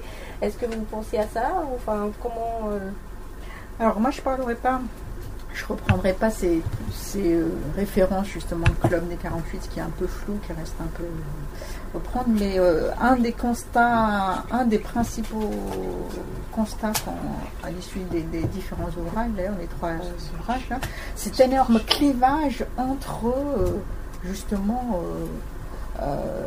la classe élitaire, les dirigeants et le reste de la population madagascar, qui est la grosse majorité, hein, qui est essentiellement rurale. Donc, comme a dit François, hein, le tout c'est de trouver ces corps intermédiaires qui fassent le lien justement, parce que cet énorme clivage, l'existence de ces deux mondes qui coexistent, qui n'ont rien à voir, est effectivement un des grands problèmes de Madagascar. Et dans ce sens-là, une des choses qu'on dit sur, dans notre conclusion, là, c'est que en fait, on est aussi dans ce cercle vicieux à Madagascar dont il faut sortir, où euh, justement cette classe élitaire qui ne se soucie absolument de la, du reste de la population pour continuer à fonctionner parce qu'en fait il peut se débrouiller très, très bien jusqu'à jusqu'à quel point euh, euh, on peut se poser la question, mais jusqu'à présent, en tout cas, cette classe élitaire peut ne pas du tout se soucier de, du reste de la population. Il peut fonctionner, il peut se débrouiller, il n'a même pas besoin de s'organiser, en fait, compte tenu de la structure sociale actuelle à Madagascar, pour, pour rester dans cette position dominante. Euh, mais le problème, c'est que justement cette situation, euh, ce fait que euh, la classe élitaire n'a pas une véritable assise au niveau de la population fait qu'on est dans une situation complètement instable parce que tout dirigeant qui arrive n'a pas d'assise au niveau de la population et il suffit qu'un petit nombre de personnes qui a envie de justement faire tomber le pouvoir et chercher le mécontentement au niveau de la population pour renverser le pouvoir. Or, s'ils cherchent à se soucier vraiment de l'ensemble de la grosse majorité de la population et à répondre à leurs attentes, ils auraient plus d'assises populaires et ils pourraient se maintenir de façon plus, euh, euh, plus, durable au niveau de, donc tu donnes la recette là pour se maintenir au pouvoir, c'est ça? Très bien, bah, je pense qu'on peut donner la parole euh, à vous, euh, chers, euh, vous êtes très nombreux, merci beaucoup de vous présenter au préalable avant de poser votre question s'il vous plaît. merci, on prend les questions là, n'hésitez pas. oui monsieur Dominique Gentil, socio-économiste retraité. Est-ce que dans les, les, chapitres, là, vous analysez ce qui s'est passé en 71 cette manif en silence de plusieurs milliers de, personnes qui sont montées au palais de la, Reine pour euh, chasser les tyrannes en fait. donc là, on avait une violence en silence qui était politique et qui était toutes les, classes et tous les âges de la, situation. Et la question euh, précise que je pouvais vous poser à, à Robo, c'est euh, tu as dit qu'il y avait des divergences sur la démocratie. Les gens disent que la démocratie vaudra mieux un dictateur, enfin en gros, et puis que vous, vous n'étiez pas tout à fait de cette, euh, tendance. Vous avez fait des sondages là-dessus sur la démocratie, etc. Donc si tu pouvais éclairer un peu ce, cet aspect-là. On répond à cette question en direct, c'est si le temps que les autres mûrissent, d'habitude on prend un jeu, de questions et puis on se répartit. Donc s'il n'y a pas d'autres questions tout de suite, euh, ça laisse le temps de, de. Donc moi je, vais, peux répondre à la première, enfin à la deuxième là, parce que tu m'as interpellé. Euh. Donc voilà, donc euh, beaucoup de. Alors Yerzac, on est, on est amis, mais beaucoup des élites à Madagascar, mais pas seulement des élites à Madagascar, euh, dans un certain nombre de pays qui vont mal, rêvent d'un dictateur éclairé. Avec un dictateur éclairé, et puis les exemples qui sont derrière, c'est Singapour, la Chine. Alors, Chine, c'est pas un dictateur, c'est le parti.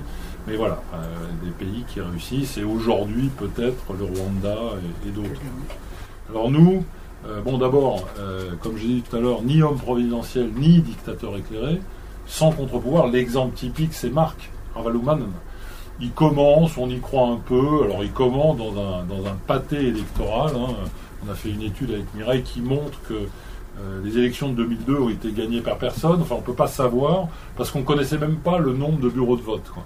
Donc au bout du compte, on a fait des calculs et euh, la fourchette était tellement basse en prenant toutes les sources qu'il était impossible de savoir qui avait gagné réellement. Et donc, euh, donc Marc arrive et son premier mandat, bah oui, euh, il s'occupe des, des, campagnes, il y a des infrastructures, etc. Absence totale de contre-pouvoir et puis la société de cours se développe et le deuxième mandat est une catastrophe.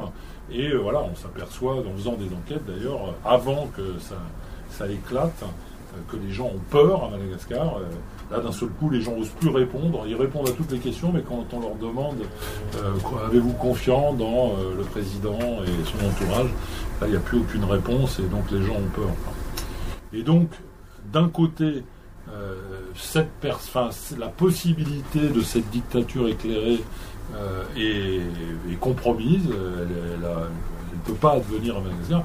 Et d'autre part, du côté démocratique, il y a des aspirations démocratiques de la population malgache, qui à chaque fois qu'il y a une crise, c'est euh, les aspirations démocratiques qui, euh, qui font que la contestation arrive. Typiquement encore, la crise de 2002, euh, on est à la fin des années 90 dans une période de croissance, une croissance accaparée par le pouvoir, avec des cas de corruption bien connus dans l'entourage du clan présidentiel de l'époque, Ratsialaka. Et, et voilà, et donc la population euh, ne veut pas se faire spolier les résultats électoraux, euh, veut que les fruits de la croissance euh, soient, répartis, et demande, la démocratie demande à parler, toutes les enquêtes qu'on a menées montrent qu'en réalité, à Madagascar, et de manière plus large en Afrique, la soif ou la demande démocratique des citoyens n'est pas inférieure à celle des Européens. Elle, elle est la même. D'ailleurs, en l'occurrence, quand on a trouvé ça la première fois, on avait dit ah ben, les citoyens africains euh, ont autant, sont autant, d'aspirations démocratiques euh, telles qu'on l'entend, puisqu'on pose la question qu'est-ce que c'est pour vous la démocratie avec tout un tas de propriétés? Ils en ont une conception qui n'est pas très différente de, celle qu'on a ici. Euh, les résultats le montrent. Et voilà. Et cette demande est très forte. Et en fait, on s'est rendu compte qu'en réalité, ce type d'enquête n'avait jamais été faite en Europe. Et c'est seulement en 2012, et donc on peut renverser la, proposition, c'est les citoyens européens qui ont la même conception de la démocratie que les citoyens africains et malgaches en particulier. Sur 71-72 non, non, ça n'a pas fait l'objet de. Il n'y a pas d'article particulier qui fait, zoom sur cette question. Est-ce que.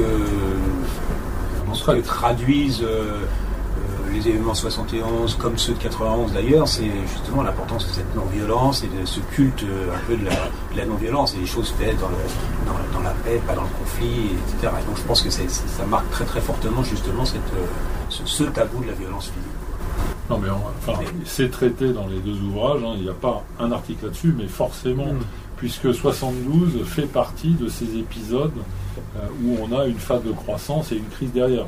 Donc la récurrence de ça, ça s'amorce à ce moment-là. Et donc 72 euh, répond, c'est un autre exemple de, ce que je disais tout à l'heure sur la soif démocratique, qui après euh, se transforme une fois que ceux qui ont pris le pouvoir euh, transforment les idéaux initiaux. Mais le pouvoir État du PSD de Tsialanan est contesté à ce moment-là. Il y a une grosse demande démocratique d'ailleurs de décolonisation, la seconde colonisation des Français, et, voilà. Et dans la non-violence, qui est une caractéristique, euh, une caractéristique de Madagascar. Très bien. D'autres questions, mademoiselle? Alors, je suis Isée Okpalaise, euh, je suis étudiante en master euh, de philosophie politique et éthique à la Sorbonne et également de développement international à Sciences Po Paris. J'avais deux questions. D'abord, donc vous avez parlé donc de l'héritage colonial sur les structures économiques et aussi sur les mentalités. J'aurais aimé savoir de manière un peu plus approfondie quel était le, rôle de l'héritage colonial sur euh, le maintien de l'élite au pouvoir. Et deuxièmement, euh, il y avait quand même le, livre d'Olivier Vallée qui était sur la société militaire à Madagascar. Donc quel est le rôle des militaires dans le maintien des élites au pouvoir? Merci. Et merci aussi pour la conférence. Bah, merci pour votre question. Euh, on passe tout de suite à la, la réponse. J'ai monopolisé la parole, donc c'est forcément. Euh, donc sur l'héritage colonial, donc, euh, dans, dans, le livre, là, il y a, je disais qu'il y a trois chapitres, notamment d'historiens, euh, qui, viennent éclairer un peu le passé, et dont donc, justement particulièrement le, chapitre de Samuel Sanchez, hein, mais qui, mais qui euh, l'héritage colonial n'est pas vu là comme euh, ayant un impact sur, euh, sur l'élite au pouvoir en particulier. C'est plutôt sur les structures de l'économie qu'il insiste. Donc, sais pas si tu veux compléter là-dessus. bah, si, ce que, ce que raconte Frémicachi, c'est justement le côté la colonisation a figé en quelque sorte un système hiérarchique qui était beaucoup plus souple qu'il ne l'était, et donc a figé définitivement, pas définitivement, mais qui a instauré durablement des systèmes de classement qui existaient déjà, mais qui ont été figés d'une certaine façon. Ça s'est fait d'ailleurs dans d'autres pays euh, de la même façon.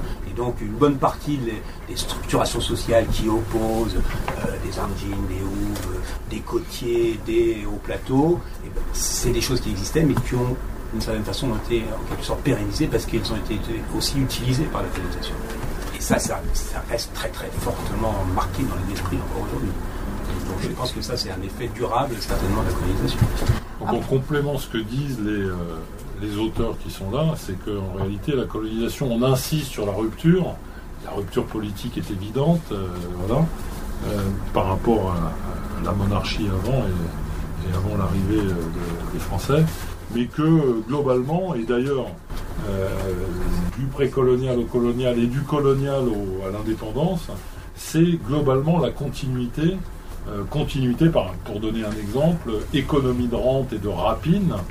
Euh, la colonie n'a pas été un État développeur, hein, c'est ce que dit Frémigacci, ça a été un état, de ponction particulièrement, pas, d'entrepreneurs capitalistes au sens, euh, euh, industriel, etc. Et euh, l'économie de rapine et la corruption.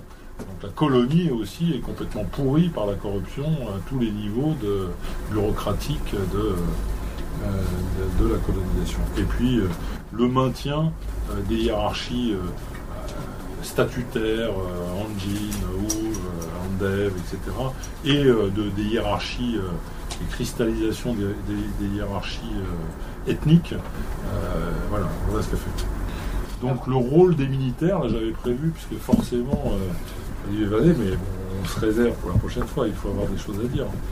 moi j'avais envie de dire sur les militaires, d'abord ils s'inscrivent parfaitement dans le, dans le, contexte, je ne développe pas ma thèse, je mets simplement les conclusions, c'est que les militaires, si on regarde à l'aune de ce que je disais tout à l'heure, c'est-à-dire est-ce que les facteurs de est-ce qu'il y a des facteurs qui expliquent euh, cette trajectoire unique? Euh, Les militaires, bon, c'est mis en avant par, par Olivier Vallée dans le passage que j'ai cité.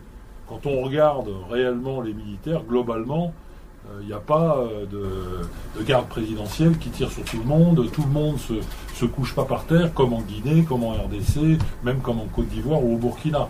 Donc Madagascar, du point de vue des forces militaires, et à chaque fois, ils ont rendu les clés du camion, ils les ont pris, puis ils les ont rendus, donc ils jouent un rôle dont on, analyse en détail euh, dans, les ouvrages, mais euh, globalement, c'est plutôt mieux que dans les autres pays. Donc là, c'est comme tous les autres arguments, c'est plutôt favorable. Et deuxième chose, les militaires et l'armée est un acteur mineur de la trajectoire de Madagascar. Euh, ils, s'inscrivent dans, ce monde global des élites interconnectées, voilà, mais, mais s'en distinguent pas comme un acteur majeur. Ils sont, dedans. Euh, d'ailleurs, dans le livre de Vallée, il y a le bureaucrate et le, bureau et l'épée euh, pour expliquer qu'il y a ces phénomènes d'interconnexion élitaire où on est à la fois ceci dans le monde politique, dans le monde religieux, dans le monde militaire. Et donc, euh, voilà, un acteur mineur. Et c'est la suite au deuxième épisode. Juste un point peut-être sur l'histoire de, l'empreinte du passé, notamment de la colonisation. Là. Euh, moi, je voudrais insister quand même sur une thèse sur laquelle on insiste beaucoup, c'est qu'on met, il y a un certain nombre de personnes, et peut-être même quelques chercheurs qui insistent sur le poids de la colonisation qu'on a tendance à mettre en avant, et notamment aussi ce, ce dont on se rend compte, c'est que c'est aussi un discours qu'on peut entendre à Madagascar. Et euh, nous, nos analyses, et notamment dans les différents livres, hein, nous amènent à dire que c'est pas, c'est pas, c'est pas, c'est un facteur qui n'est pas euh, primordial hein, pour, pour, expliquer la trajectoire de Madagascar aujourd'hui. Pour insister sur ce qu'a dit François, c'est qu'en fait, on a des structures qui sont les mêmes, qui n'ont pas changé depuis, il n'y a pas eu euh, spécifiquement, donc il y a des empreintes. forcément, le passé a ses empreintes et, il y a un héritage qu'on hérite, mais ce n'est pas une explication particulière, il n'y a pas une explication particulière qui vienne. Euh, et intéressant d'ailleurs, c'est que quand on a interrogé euh, la population sur ce qui pense être les, les euh, facteurs les, de blocage les plus importants à Madagascar. Donc, euh, au niveau de la population, euh, le poids du passé ou de la colonisation est considéré comme quelque chose de secondaire, extrêmement secondaire. Hein. C'est avant tout les questions de gouvernance, les questions de mauvaise gestion des dirigeants qui, qui sont pointés du doigt par la population en général.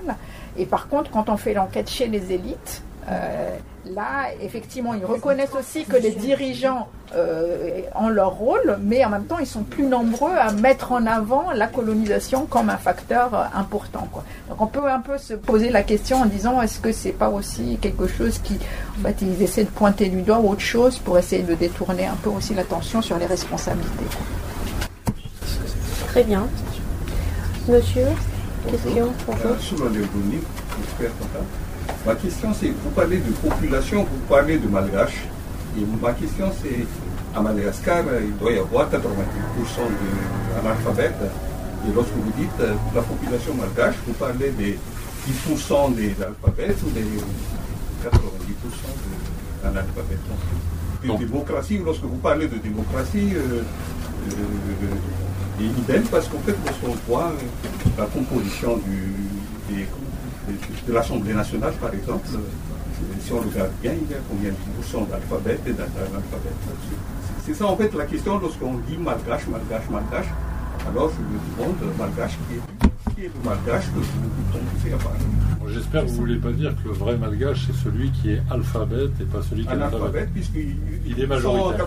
Donc, de quoi on parle? C'est une des questions de méthode, et on n'a pas eu le temps de le dire tout à l'heure, mais comme on est de formation plutôt quantitative, euh, on travaille beaucoup avec des enquêtes statistiques représentatives. Donc, euh, on fait, c'est ce que j'appelle la magie de la loi des grands nombres.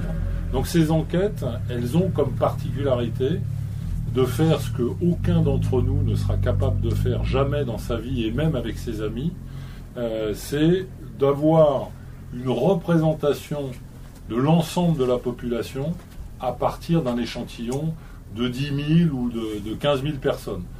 Ceux qui sont au nord, ceux qui sont au sud, ceux qui sont tout en haut, ceux qui sont en bas, quelle que soit l'église à laquelle ils appartiennent, on a une représentativité. Donc on peut parler de, de, tout le monde et ensuite de regarder y a-t-il une différence entre les analphabètes et ceux qui sont éduqués, ceux qui sont tout en haut. On a fait aussi un zoom tout en haut, une enquête spécifiquement sur les 0,0 1% de, ceux qui sont tout en haut, donc les 10 000 euh, des, élites, et donc de regarder. D'ailleurs, de ce point de vue-là, on n'observe pas énormément de différence. Je parlais tout à l'heure de demande démocratique. Typiquement, l'argument euh, employé par les élites, euh, y compris nos amis qui veulent le dictateur éclairé, c'est de dire la population, ce qui les intéresse, c'est de manger, la démocratie ne les intéresse pas. Quand on pose des questions grâce à ces enquêtes représentatives, on ne voit pas de différence significative entre les gens très éduqués et les gens peu éduqués sur la demande de démocratie. Donc ils n'ont peut-être pas été à l'école, mais ils ont d'autres formes d'expérience du quotidien, de la vie euh, que mènent euh, d'ailleurs souvent les paysans euh, de manière très majoritaire, et qui leur permet d'avoir un avis, peut-être pas dans les mots savants, mais avoir une idée claire de, de ce qu'ils souhaitent. Ah, donc euh, on va donner euh, la parole à la dame. Euh. Oui, Sylvie je ne suis pas du tout universitaire, mais juste impliquée dans une association de parrainage de famille à Madagascar. Ce qui m'étonne un peu, c'est qu'à aucun moment vous n'avez évoqué la coexistence d'un nombre important d'ethnies sur un petit territoire. Est-ce que cette problématique, je ne suis pas du tout historienne ou philosophe, rien du tout, est-ce que la coexistence de 18 ou 19 ethnies dans ce pays a une importance par rapport à ce que vous avez développé ou pas On répond tout de suite On répond tout de suite euh, à la question et donc c'est Mireille qui va répondre. Et donc là aussi, donc, euh, encore grâce à la magie de ces enquêtes qu'on réalise, non seulement à Madagascar d'ailleurs, mais parallèlement avec exactement les mêmes dispositifs, exactement les mêmes questions dans différents pays, notamment d'Afrique, euh, on a pu comparer le cas de Madagascar par rapport à d'autres pays comparables. Et on a vu que justement la question ethnique n'est pas un problème en tout cas relativement à ce que ça représente dans d'autres pays où il y a des conflits justement et que ça peut être source justement de blocage. Pour le cas de Madagascar, la question ethnique n'est pas une source, euh, source de blocage. Alors ça ne veut pas dire que ça peut être instrumentalisé par certaines personnes, mais en tout cas du point de vue de la population elle-même, quand on les interroge là-dessus, Madagascar s'avère être un pays où euh, il a pas la population à la base ne se sent pas du fait de son ethnie particulièrement discriminée ou euh, ressentant une, euh, des inégalités. Pour compléter, d'abord le nombre d'ethnies, alors qui est fixé de manière arbitraire à 18. il y en a 250 au Cameroun, donc c'est relatif l'idée qu'il y en ait beaucoup. Mais plus précisément, ce que dit Mireille, on pose la question aux gens ah, euh, votre identité, de quoi êtes-vous le plus fier À quoi êtes-vous le plus fier d'appartenir? À votre groupe ethnique? Au fait d'être malgache? À un mélange des deux, mais plutôt le groupe ethnique plutôt que d'être malgache, national? Ou l'inverse? Et Madagascar apparaît comme le pays, avec la Tanzanie en l'occurrence, à revendiquer le plus l'appartenance nationale. Voilà. Bien. Ah, d'abord, monsieur journaliste indépendant. Vous avez déjà effectué beaucoup de recherches à Madagascar, je me souviens, depuis le début des années 2000. comment se fait-il que des résultats de recherche jusqu'à maintenant, n'y a pas réellement d'impact positif qui font avancer comment dirais-je, la gouvernance des dirigeants? Et dans la même foulée, j'aimerais dire, euh, quand vous disiez les élites, ceux qui dirigent les pays ne sont pas des élites. Excuse. Ceux qui dirigent les pays, ce sont des élus, la classe dirigeante. M. Radunarmapian, il est spécialiste en expert comptable. M. Zaffelberg, il est professeur. Mais sur la gestion du pays, non, ce ne sont pas les meilleurs. Andra Dzuel, il ne veut pas être digé, c'est un jeune maire, un jeune maire, mais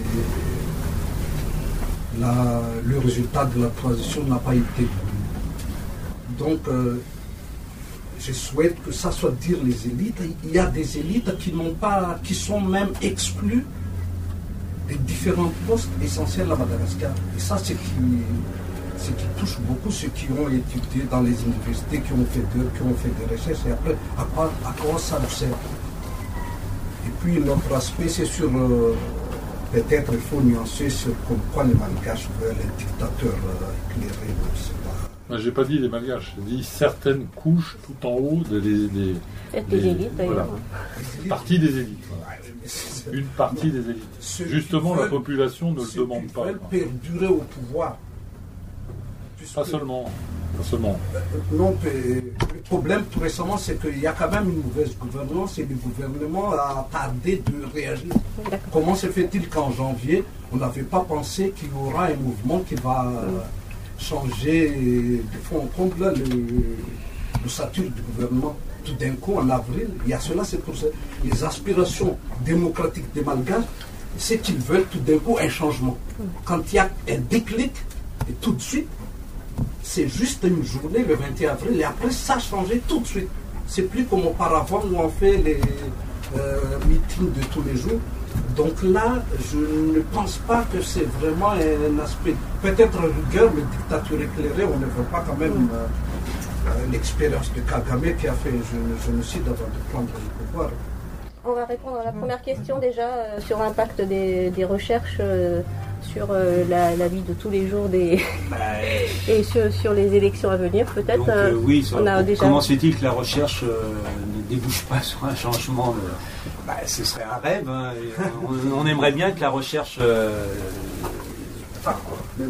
la recherche devrait servir à quelque chose, mais il faut que des gens s'emparent éventuellement. D'abord, la recherche ne donne pas des solutions clés en main, elle donne des pistes de réflexion sur comment ça fonctionne. Les solutions sont à trouver euh, dans le pays avec des gens qui vont s'engager sur cette question-là. Euh, on a le on pense quand même malgré tout que dans la mesure où nous on intervient très régulièrement à Madagascar, on fait des universités d'été, on a des étudiants et donc finalement euh, notre combat, nous, ce serait que les, des gens aient des démarches un peu rationnelles d'analyse euh, euh, logique et rationnelle des choses pour s'emparer un peu des solutions. Donc les, mais bon, évidemment, je ne crois pas que la solution viendra de la recherche. La solution au, problème, du pays, c'est des gens qui doivent s'en emparer. Moi, moi, je vous retourne la question un peu dans ce que dit La recherche, on prétend faire de la recherche de qualité, mais ce n'est pas le rôle du chercheur de transformer la société, c'est le rôle du citoyen et de ces organisations intermédiaires.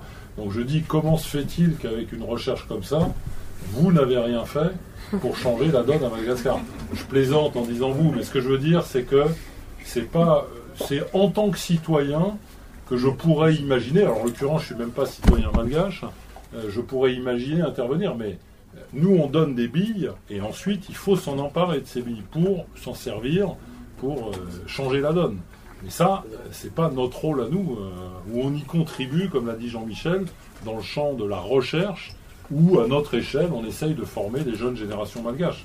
Mais la transformation sociale du mode de fonctionnement de Madagascar relève des citoyens malgaches sur, les élites, euh, vous avez raison, oui et non. C'est-à-dire qu'en fait, vous mettez une valeur morale aux élites, ce qui n'est pas du tout ce qu'on met pas nous dans notre, euh, travail sur les élites. Pour nous, les élites, c'est une définition très très objective.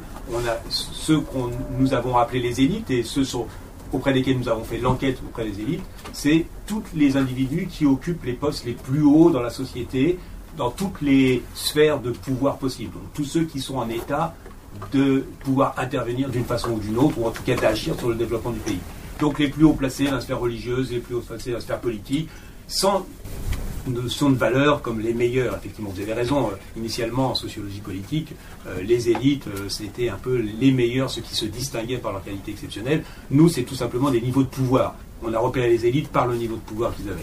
Donc c'est une définition beaucoup plus neutre. Donc on ne dit pas que ce sont les meilleurs mais c'est ceux, qui sont en position d'agir d'une certaine façon sur la société. Et sur la troisième question, là, sur la question de, dictateur éclairé, on peut penser que ceux qui sont au pouvoir, euh, ils n'ont pas envie d'être éclairés, ils veulent un dictateur tout court, enfin en tout cas ils veulent se maintenir au pouvoir. Nous, je faisais attention, je faisais allusion à des gens, on n'a qu'à dire des, des élites progressistes qui disent la démocratie marche pas. Regardez comment Madagascar s'effondre. Et donc, si on avait quelqu'un d'intelligent au pouvoir, même si restreignait la liberté de la presse, des rumeurs où on dit n'importe quoi, qu'il imposait que tous les malgaches doivent aller à l'école et qui mettait un budget euh, conséquent pour l'éducation, alors ça marcherait mieux. Donc il y, y, a deux idées de dictateur. Il y a le dictateur tout court, et puis après il y a le dictateur éclairé. Nous, ce qu'on dit, c'est qu'il n'y a pas de dictateur éclairé. Mais ce ne serait pas une bonne idée. C'est pas rare de croiser des gens qui disent un Kagame, ça ferait pas de mal à Madagascar. Dans les milieux éclairés, justement. Pas ceux qui sont au pouvoir, ceux qui voudraient que ça change et qui, qu'on appelle ça. Je ne dis pas que c'est une position dominante à Madagascar, mais c'est pas un discours quand même qui est très, qu'on entend en tout cas fréquemment. Très bien, on va passer à deux autres questions là. Donc, euh, je ne sais plus si. Euh, Alors moi, euh, Adi, citoyen malgache. Euh, je pense qu'en une heure et demie, on n'a pas le temps de développer toutes les questions qu'il peut y avoir euh, sur le livre, mais euh, vous avez parlé de la censure tout à l'heure de la publication du livre et de la publication en Madagascar. Et pour faire suite à ça, je voudrais introduire également que le fait qu'il y ait les résultats d'un sondage du FES à Madagascar parlant de la popularité justement des candidats a été censuré très récemment. Du coup, moi, je me posais la question notamment de l'influence la médiatisation sur les représentations qu'ont les malgaches du pouvoir à Madagascar. Est-ce que ça a été interrogé dans les stratégies des acteurs? Euh, À quel niveau du livre est-ce que vous l'avez fait? Est-ce que ça a été fait? Je ne sais pas. Est-ce que vous pouvez m'éclairer dessus? Qui, va répondre euh? Moi, j'ai envie de dire. elle est contente dès qu'il y a une question difficile. Elle dit alors, euh, qui veut répondre C'est toujours Mireille. Hein. Je ne sais pas si vous avez constaté dès qu'il y a une question difficile, c'est Mireille. Ah, mais elle est malgache, hein, donc c'est elle qui sait. Euh, les médias, ça reste limité à une, frange vraiment euh, très limitée de la population malgache. Hein. C'est dans la capitale, c'est dans les grandes villes, et encore, au niveau de, ces grandes villes, c'est que les gens qui, ont accès aux journaux, donc les médias, d'une certaine manière, ont quand même peu, d'impact sur, euh, l'ensemble. Alors après, euh, c'est une chose qu'on a souligné notamment quand on a subi cette forme de censure. Hein, et il faut souligner pour ceux qui connaissent pas Madagascar, c'est que en fait à Madagascar, moi je dis la censure globalement elle n'existe pas vraiment. On a, ça fait en fait 25 ans, ça fait pas depuis les années 2000, ça fait depuis le milieu des années 90 qu'on travaille sur Madagascar et globalement en fait on a toujours pu diffuser euh, les résultats de nos recherches. Euh, même s'il y a eu par moments des, formes où on nous a un peu essayé de nous contrôler, il y a toujours les, moyens de le faire, contrairement à d'autres pays où je pense que la censure existe véritablement. Euh, après, je pense qu'il y a une exagération un peu, donc en ce moment, enfin la, censure là qui entre guillemets qui empêche la, diffusion aujourd'hui des, résultats de cette de ce sondage, c'est des peurs cons et, et qui a explique aussi qu'on nous a empêché d'aller présenter ce livre-là euh, au mois de mai en se disant qu'on allait provoquer un trouble. C'est pas la présentation d'un livre dans un milieu académique auprès de, quelques personnes euh, qui, qui, va aller provoquer un trouble à Madagascar. Quoi. Donc, enfin, je pense qu'il y a aussi quand même euh, des fois des exagérations qui, qui enfin, je pense des peurs qui sont qui sont pas du tout qui sont pas du tout justifiées. Donc moi j'enchaînerai un peu pour dire, je pense que l'information est quelque chose de clé. Aujourd'hui, qu'est-ce qui se passe aussi? C'est que en fait, les gouvernants, euh, comme l'information ne circule pas du tout auprès de la grande majorité de la population, ils ne se sentent pas euh, obligés justement de répondre aux attentes de la population. Ils ne se sentent pas obligés d'expliquer de ce, euh, ce qu'on dit justement, ce qu'on appelle le c'est se sentir redevable et responsable des actions, de leurs actions, parce que l'information ne circule pas. Et donc justement, ce serait bien que les médias aient plus d'impact. Aujourd'hui, je pense que les médias, leur impact est quand même relativement limité. C'est mon point de vue. Je peux, je peux parler de, revenir un peu. En fait, je l'entendais en, la médiatisation en termes de spectacle, si vous voulez. Un peu, si vous ah. parlez de Guy Debord, par exemple, qui définit ses spectacles comme euh, justement l'ensemble des rapports sociaux médiatisés par les images. Mhm. On voit par exemple que dans différents. Quand il y a des euh, élections présidentielles, généralement, les, candidats se, voient faire le tour du pays pour pouvoir après un peu contrôler leur image. Et justement, on peut voir également que euh, à chaque fois qu'il y a eu des crises, quand même, euh, certains candidats ont eu accès à notamment une chaîne de télévision. Est-ce qu'il y a eu euh, comment se fait en fait justement cette forme de contrôle? Comment est-ce que est-ce qu'il y a une influence déjà ou pas sur les représentations qu'on dégage notamment du pouvoir? Bah, on, demande que vous fassiez l'étude parce que je pense que. non, effectivement, très clairement, il y a un champ, euh, à mon avis, je pense qu'il y a des tas de champs qui sont encore inexplorés à Madagascar sur le rôle des médias. Madagascar, c'est un peu le pays de la rumeur aussi. On sait très bien comment les choses enflent, les blogs, toutes les choses qui se disent, les choses deviennent, euh, par exemple, sur la sécurité. Aujourd'hui, on a l'impression que c'est un coup de gorge. On n'est plus les pieds à Madagascar. Si on veut y aller, les gens vous disent attention, mais t'es fou, tu vas dans le sud. Et donc, tout ça est du vrai et en même temps du faux. Qu'est-ce qui se passe exactement? On a l'impression vraiment que le pays est affluent. Il y a des bandes armées partout, les Dahal. Normalement, ils sont localisés, mais maintenant, ils sont dans le Ménabé, ils sont dans le Lanous, ils sont, partout. Mais qu'est-ce quand on réfléchit, on se dit mais comment ça passe? Ils se déplacent aussi rapidement d'un endroit à un autre. Qu'est-ce que ou alors le pays est complètement euh, en décadence totale, ou bien il y a quelque chose qui est complètement amplifié par la rumeur, mais qui repose sur des réalités, mais qui on ne sait pas comment c'est contrôlé. Quand les journaux rendent des comptes de ceci, attaque de Dahl, alors au début il y a trois personnes, ensuite quatre, en plus mille, on ne sait pas est-ce que les journalistes sont, allés contrôler quoi que ce soit dans un sens ou dans l'autre, on n'en sait rien, et tout ça, ça enfle. Alors, ça ne répond pas tout à fait à votre question sur la mise en scène du politique, etc., mais je pense qu'il y a quelque chose très certainement à étudier. Il n'y a pas connaissance, je ne connais pas d'études scientifiques sur cette question, donc euh, si vous voulez vous lancer. Moi j'ai une question un peu naïve. Est-ce que ça mérite une étude scientifique euh, Est-ce que c'est pas un peu instantané euh, Après il y a instrumentalisation des, résultats. Est-ce que la, science n'a pas besoin d'un temps un peu plus long pour avoir une réflexion, du recul? Bah, D'abord, sur, cette question en lien du tendon et des médias. Là, il y a un, livre qui est sorti en France, euh, Julie Cagé, sur euh, le prix, le prix des élections, montrant qu'en France, on achetait, voilà, on a, de l'argent, on peut acheter des votes, non pas de manière corrompue, mais en finançant les partis politiques. Donc dans le cas de Madagascar, les médias clairement jouent un rôle. Le fait que tout se passe à Tana, plus ou moins, fait qu'un média qui couvre Tana a un pouvoir euh, euh, très fort. Euh, sur l'idée aussi, les médias ne sont pas exempts de, de critiques. Dans les médias, on trouve n'importe quoi à Madagascar alors là, c'est pas n'importe quoi, mais par exemple, est sortie l'idée qu'il y avait 43 millions de, financement de la campagne électorale. Impossible de trouver une source. Et ce truc circule et devient, euh, on le retrouve partout aujourd'hui.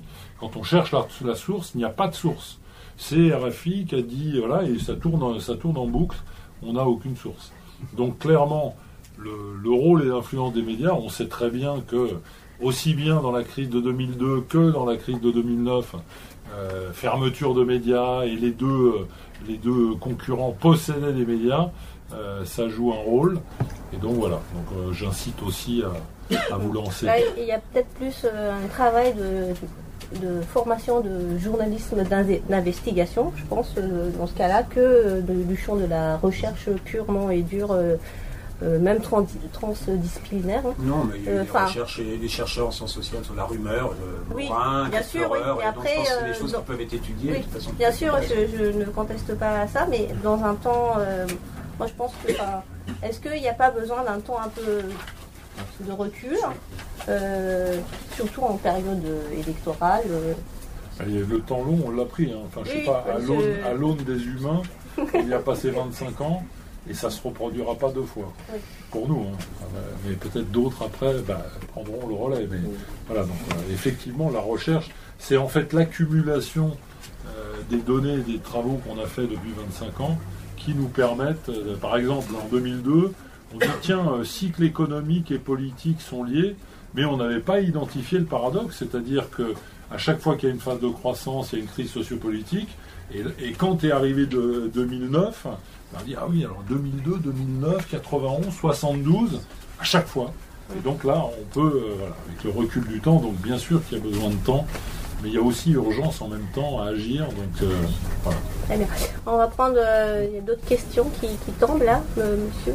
Bonjour, Nathan Kelat, ingénieur en France, et citoyen malgache en même temps. je reviens sur le fait que vous avez dit que les contre-pouvoirs devaient être renforcés à Madagascar, mais vraisemblablement, à partir de ce que vous venez de dire, les contre-pouvoirs aussi, quelque part, contribuent à attiser la, on va dire, l'instabilité. Pourquoi? Parce que vous avez parlé des médias tout à l'heure. En 2009, c'était justement les médias qui ont essayé de d'attiser et d'inciter les personnes à, venir euh, euh, à venir manifester. De la même manière, un autre contre-pouvoir à Madagascar, c'est l'Église, le FFKM, qui très souvent euh, lorsque dans les périodes prennent position pour un camp ou un autre. Troisièmement, les militaires, qui très souvent aussi choisissent un camp plutôt que l'autre. Donc la question que je me pose, c'est euh, est-ce que quelque part, c'est pas la faiblesse justement du pouvoir, pas, pas, le, pas, le, pouvoir à prendre au sens régime et à prendre au sens des institutions, qui, qui est l'une des sources d'instabilité à Madagascar, et que donc, en plus d'augmenter les contre-pouvoirs, de renforcer les institutions aussi, devrait être une chose qui devrait être faite en parallèle? Je ne sais pas si.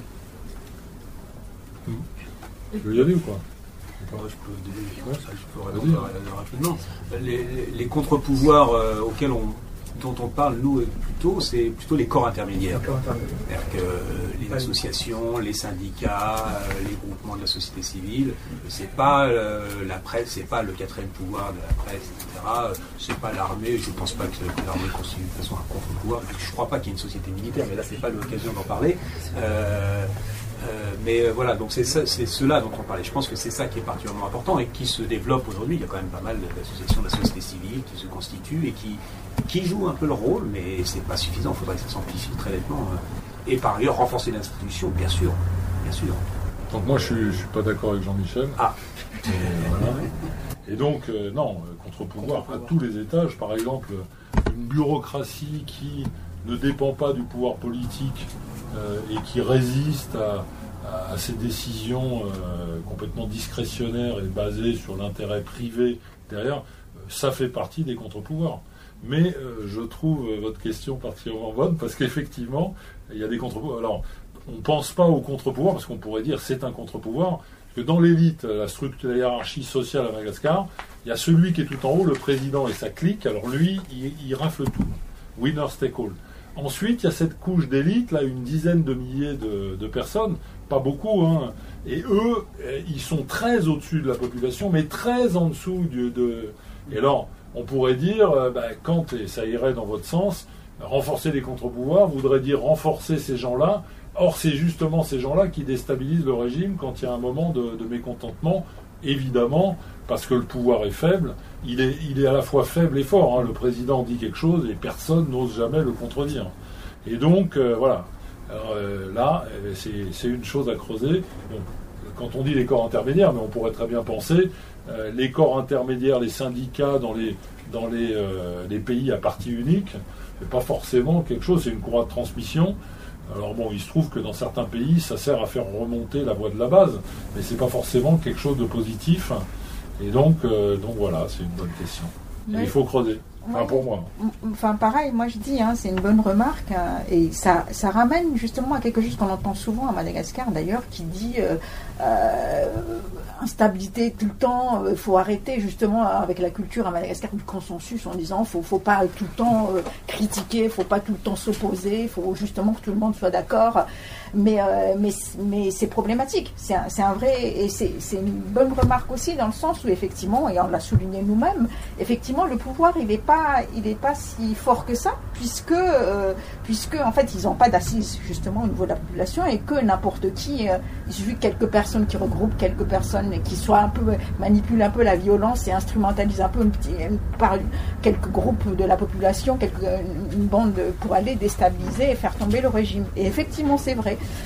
Euh, et qui emmène d'ailleurs un certain nombre de, membres de la classe élitaire à avoir envie justement d'avoir cet homme fort là, enfin, justement ce dictateur qui ait un pouvoir justement solide et que qu'on puisse pas déstabiliser à chaque à chaque instant.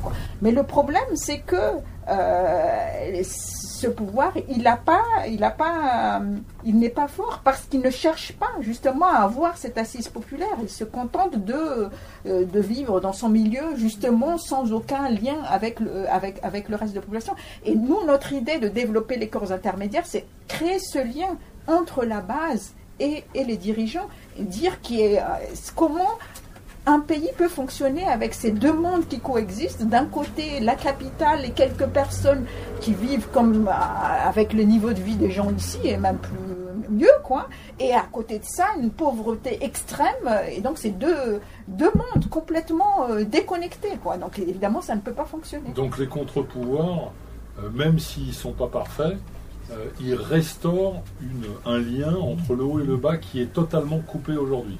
Donc après, alors quand on dit renforcer les contre-pouvoirs, les médias à la solde d'un candidat présidentiel, quand on dit qu'on veut les renforcer, c'est pas pour renforcer le pouvoir de ce média à la solde du candidat présidentiel, c'est pour en créer d'autres. D'ailleurs, je me pose la question, puisqu'on pense aussi, quand on dit corps intermédiaires, aux associations de producteurs, associations de paysans, euh, groupes de microcrédits, etc., qui sont structurellement moins développés. On a ça dans les enquêtes à Madagascar. Et là, je ne sais pas si euh, je ne sais pas comment il s'est présenté, l'agroéconomiste retraité spécialiste de ces questions peut penser que des contre-pouvoirs peuvent jouer un rôle négatif, globalement. Bien. Ok. question. euh, question? Oui, vas-y. Euh, Jocelyn Maillet, Madagascarmusique.net. Euh, J'ai jamais vu la présentation que vous aviez faite du premier volume de votre quatuor euh, d'ouvrage, celui-là, à regarder. Et vous aviez montré euh, à l'époque un, schéma qui était assez euh, catastrophique, c'est-à-dire l'évolution du euh, PIB par habitant à Madagascar, qui faisait, en fait, depuis l'indépendance comme ça, avec un petit truc comme ça, un petit truc comme ça, puis qui descendait. alors j'aimerais, même si je pense avoir la réponse, avoir depuis cette époque voilà, c'est celui-là. Euh, quelle est l'évolution de ce graphique, d'une part et puis, ben, à cette là vous avez dit que les élections ne régleront rien. Ben, qu'est-ce qui va se passer après? Et puis j'ai une deuxième question qui va être un petit peu plus... Méchante. Non, d'être méchant. Titillant. En fait, on vient d'acheter ce livre-là, qui n'a rien à voir, Tokyo, sur Tokyo, qui est écrit par, une, par Muriel Jolivet, une sociologue, chercheuse et enseignante immergée dans le quotidien japonais depuis plus de 30 ans. Rien à voir avec Madagascar, sauf qu'elle dit convaincue que l'on apprend davantage sur une société en la regardant trier ses ordures qu'en euh, élaborant sur elle des études quantitatives. Euh, qu'est-ce que vous pensez qu'on pourrait trouver en étudiant les, les, les ordures malgaches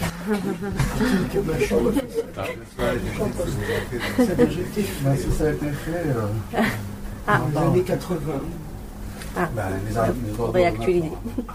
Alors on va peut-être laisser euh, répondre euh, notre panéliste, notre spécialiste. Sur le graphique, donc le graphique, d'abord, euh, il n'est pas si ancien, puisque le graphique, là, il va jusqu'en 2017, voire même 2000 ouais, 2017 dans ce bouquin, dans celui-là, dans l'autre. Donc, qu'est-ce qui s'est passé après 2013 Donc, c'est hein, c'est bien ça, c'est le toboggan, là, euh, avec avec un, deux- un avec petit saut, etc. Donc, la crise de 2009, ça chute jusqu'en 2013. Stabilisation élection, il y a un, un palier. Les chiffres, de toute manière, les chiffres de la croissance sont inconnus parce qu'il n'y a pas de données euh, fiables pour pouvoir le dire. Donc, personne n'est capable de savoir si le revenu des ménages entre l'année dernière et cette année, ou entre cette année et il y a trois ans, a augmenté ou pas. Il n'y a pas eu une enquête. Donc, euh, globalement, les indicateurs approximatifs montrent qu'il y a, alors évidemment, le chiffre officiel, il repart, mais ce chiffre officiel est complètement politique, et donc il repart d'ailleurs pas de manière massive, hein, il repart à 4%, il y a 3% de croissance de la population, donc ça fait 1% par an. Donc j'ai euh, une paire de tongs, et donc j'ai une paire de tongs plus un petit morceau d'une de- d'une des tongs euh, qui est arrivé, du 1% de- d'une paire de tongs. Et donc euh, il y a ça, et maintenant, dans l'incertitude, là, bon, là, à nouveau, il y a la censure, donc le cycle est très incertain. hein. En, avril-mai, il y avait la tentative d'empêchement, euh, etc. Et donc nous, on a fait un graphique où, euh, bah, voilà, euh, on va, on va avoir, euh, on va avoir une crise. Une des possibilités, c'est que euh, on est après ce palier qui est moins catastrophique que la crise antérieure. Hop, on est à nouveau décrochage vers le bas euh, si, euh, si les, élections se passent mal et si ben, en amont et en aval des élections. Mais on ne peut pas le dire pour l'instant parce que euh, voilà, après c'est un scénario possible euh, qui se passe. Et sur l'histoire des ordures, évidemment, d'ailleurs en l'occurrence nous, et en l'occurrence c'est plutôt Mireille et moi, que Jean-Michel ne, sait pas faire une addition. Et donc, euh, et donc, voilà, on est dans nos, dans nos boulots. Notre culture est plutôt quantitative, mais évidemment, euh, on mobilise des travaux de type qualitatif, et nous-mêmes d'ailleurs, on fait aussi euh, tout un tas d'entretiens qui sont euh, de, type socio-anthropologique ou sociologique. Et évidemment, les approches qualitatives et aller regarder les ordures. En plus, à Madagascar, ça a un sens particulier. Il y a des gens qui vivent sur les ordures, donc il n'y a, a aucun problème là-dessus. Et voilà. Mais par contre, euh, on n'aura pas la magie de la loi des grands nombres, c'est-à-dire ça va me dire des choses, ça va m'éclairer, on va aller plus en profondeur sur un monde, et après on va, on va élaborer. hein. C'est aussi, euh, j'ai retrouvé un os de dinosaure, et euh, je l'ai, et- etc. Et puis après je reconstitue l'ensemble du dinosaure. L'enquête a quand même cette vertu de dire, ben voilà, cette personne-là, là, dans les poubelles, je l'ai dans mon enquête, si j'ai un gros échantillon, mais j'ai en même temps le gars qui est tout en haut. Donc euh, complémentaire, évidemment. Mais par contre, dire que ça m'apportera rien et qu'un bon film est vachement mieux que toute forme d'étude, euh, non. Euh, j'aime beaucoup votre remarque parce que, d'une part, parce que nous, on est vraiment ouvert à la diversité des approches, quoi, et c'est une des raisons pour lesquelles on a mobilisé d'ailleurs 19 spécialistes sur Madagascar là pour essayer de- d'aborder une question. Et euh, effectivement, on est plus quantitativiste, et euh, étant statisticienne moi également, Mais, euh, mais là, enfin, on est en train de développer justement des approches qui combinent justement les approches qualitatives et les approches quantitatives. Et je pense que je crois fortement à, de la complémentarité. Pourquoi cette remarque particulière? Parce que je pense justement aussi c'est qu'il y, a un problème à Madagascar de, de se limiter à ce qu'on voit et à ce qu'on sait. Et donc, d'ailleurs, même les bailleurs, ils se limitent à une conversation, à des échanges avec justement cette classe élitaire éduquée au niveau de la capitale, en oubliant le reste, quoi. En oubliant. Et notre approche, justement. Tu penses à Olivier Vallée ou pas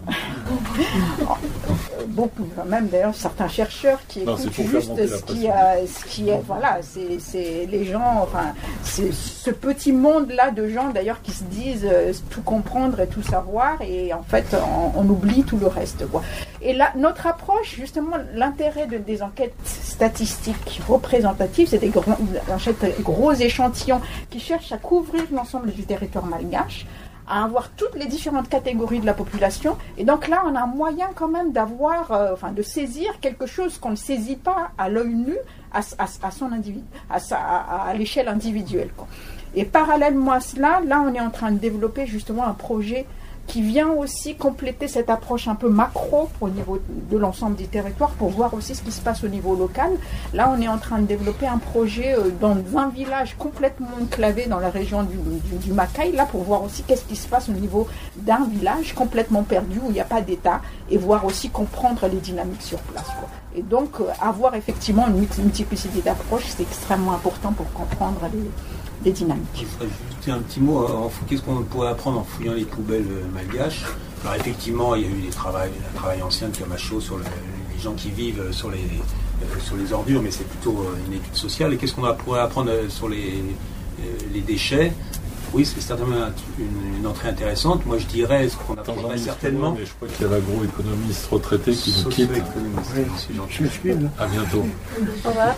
Euh, ce qu'on apprendrait euh, de toute évidence, c'est qu'il y a finalement il y a très peu d'ordures dans la mesure où elles sont euh, extrêmement recyclées, réutilisées, retravaillées, refabriquées.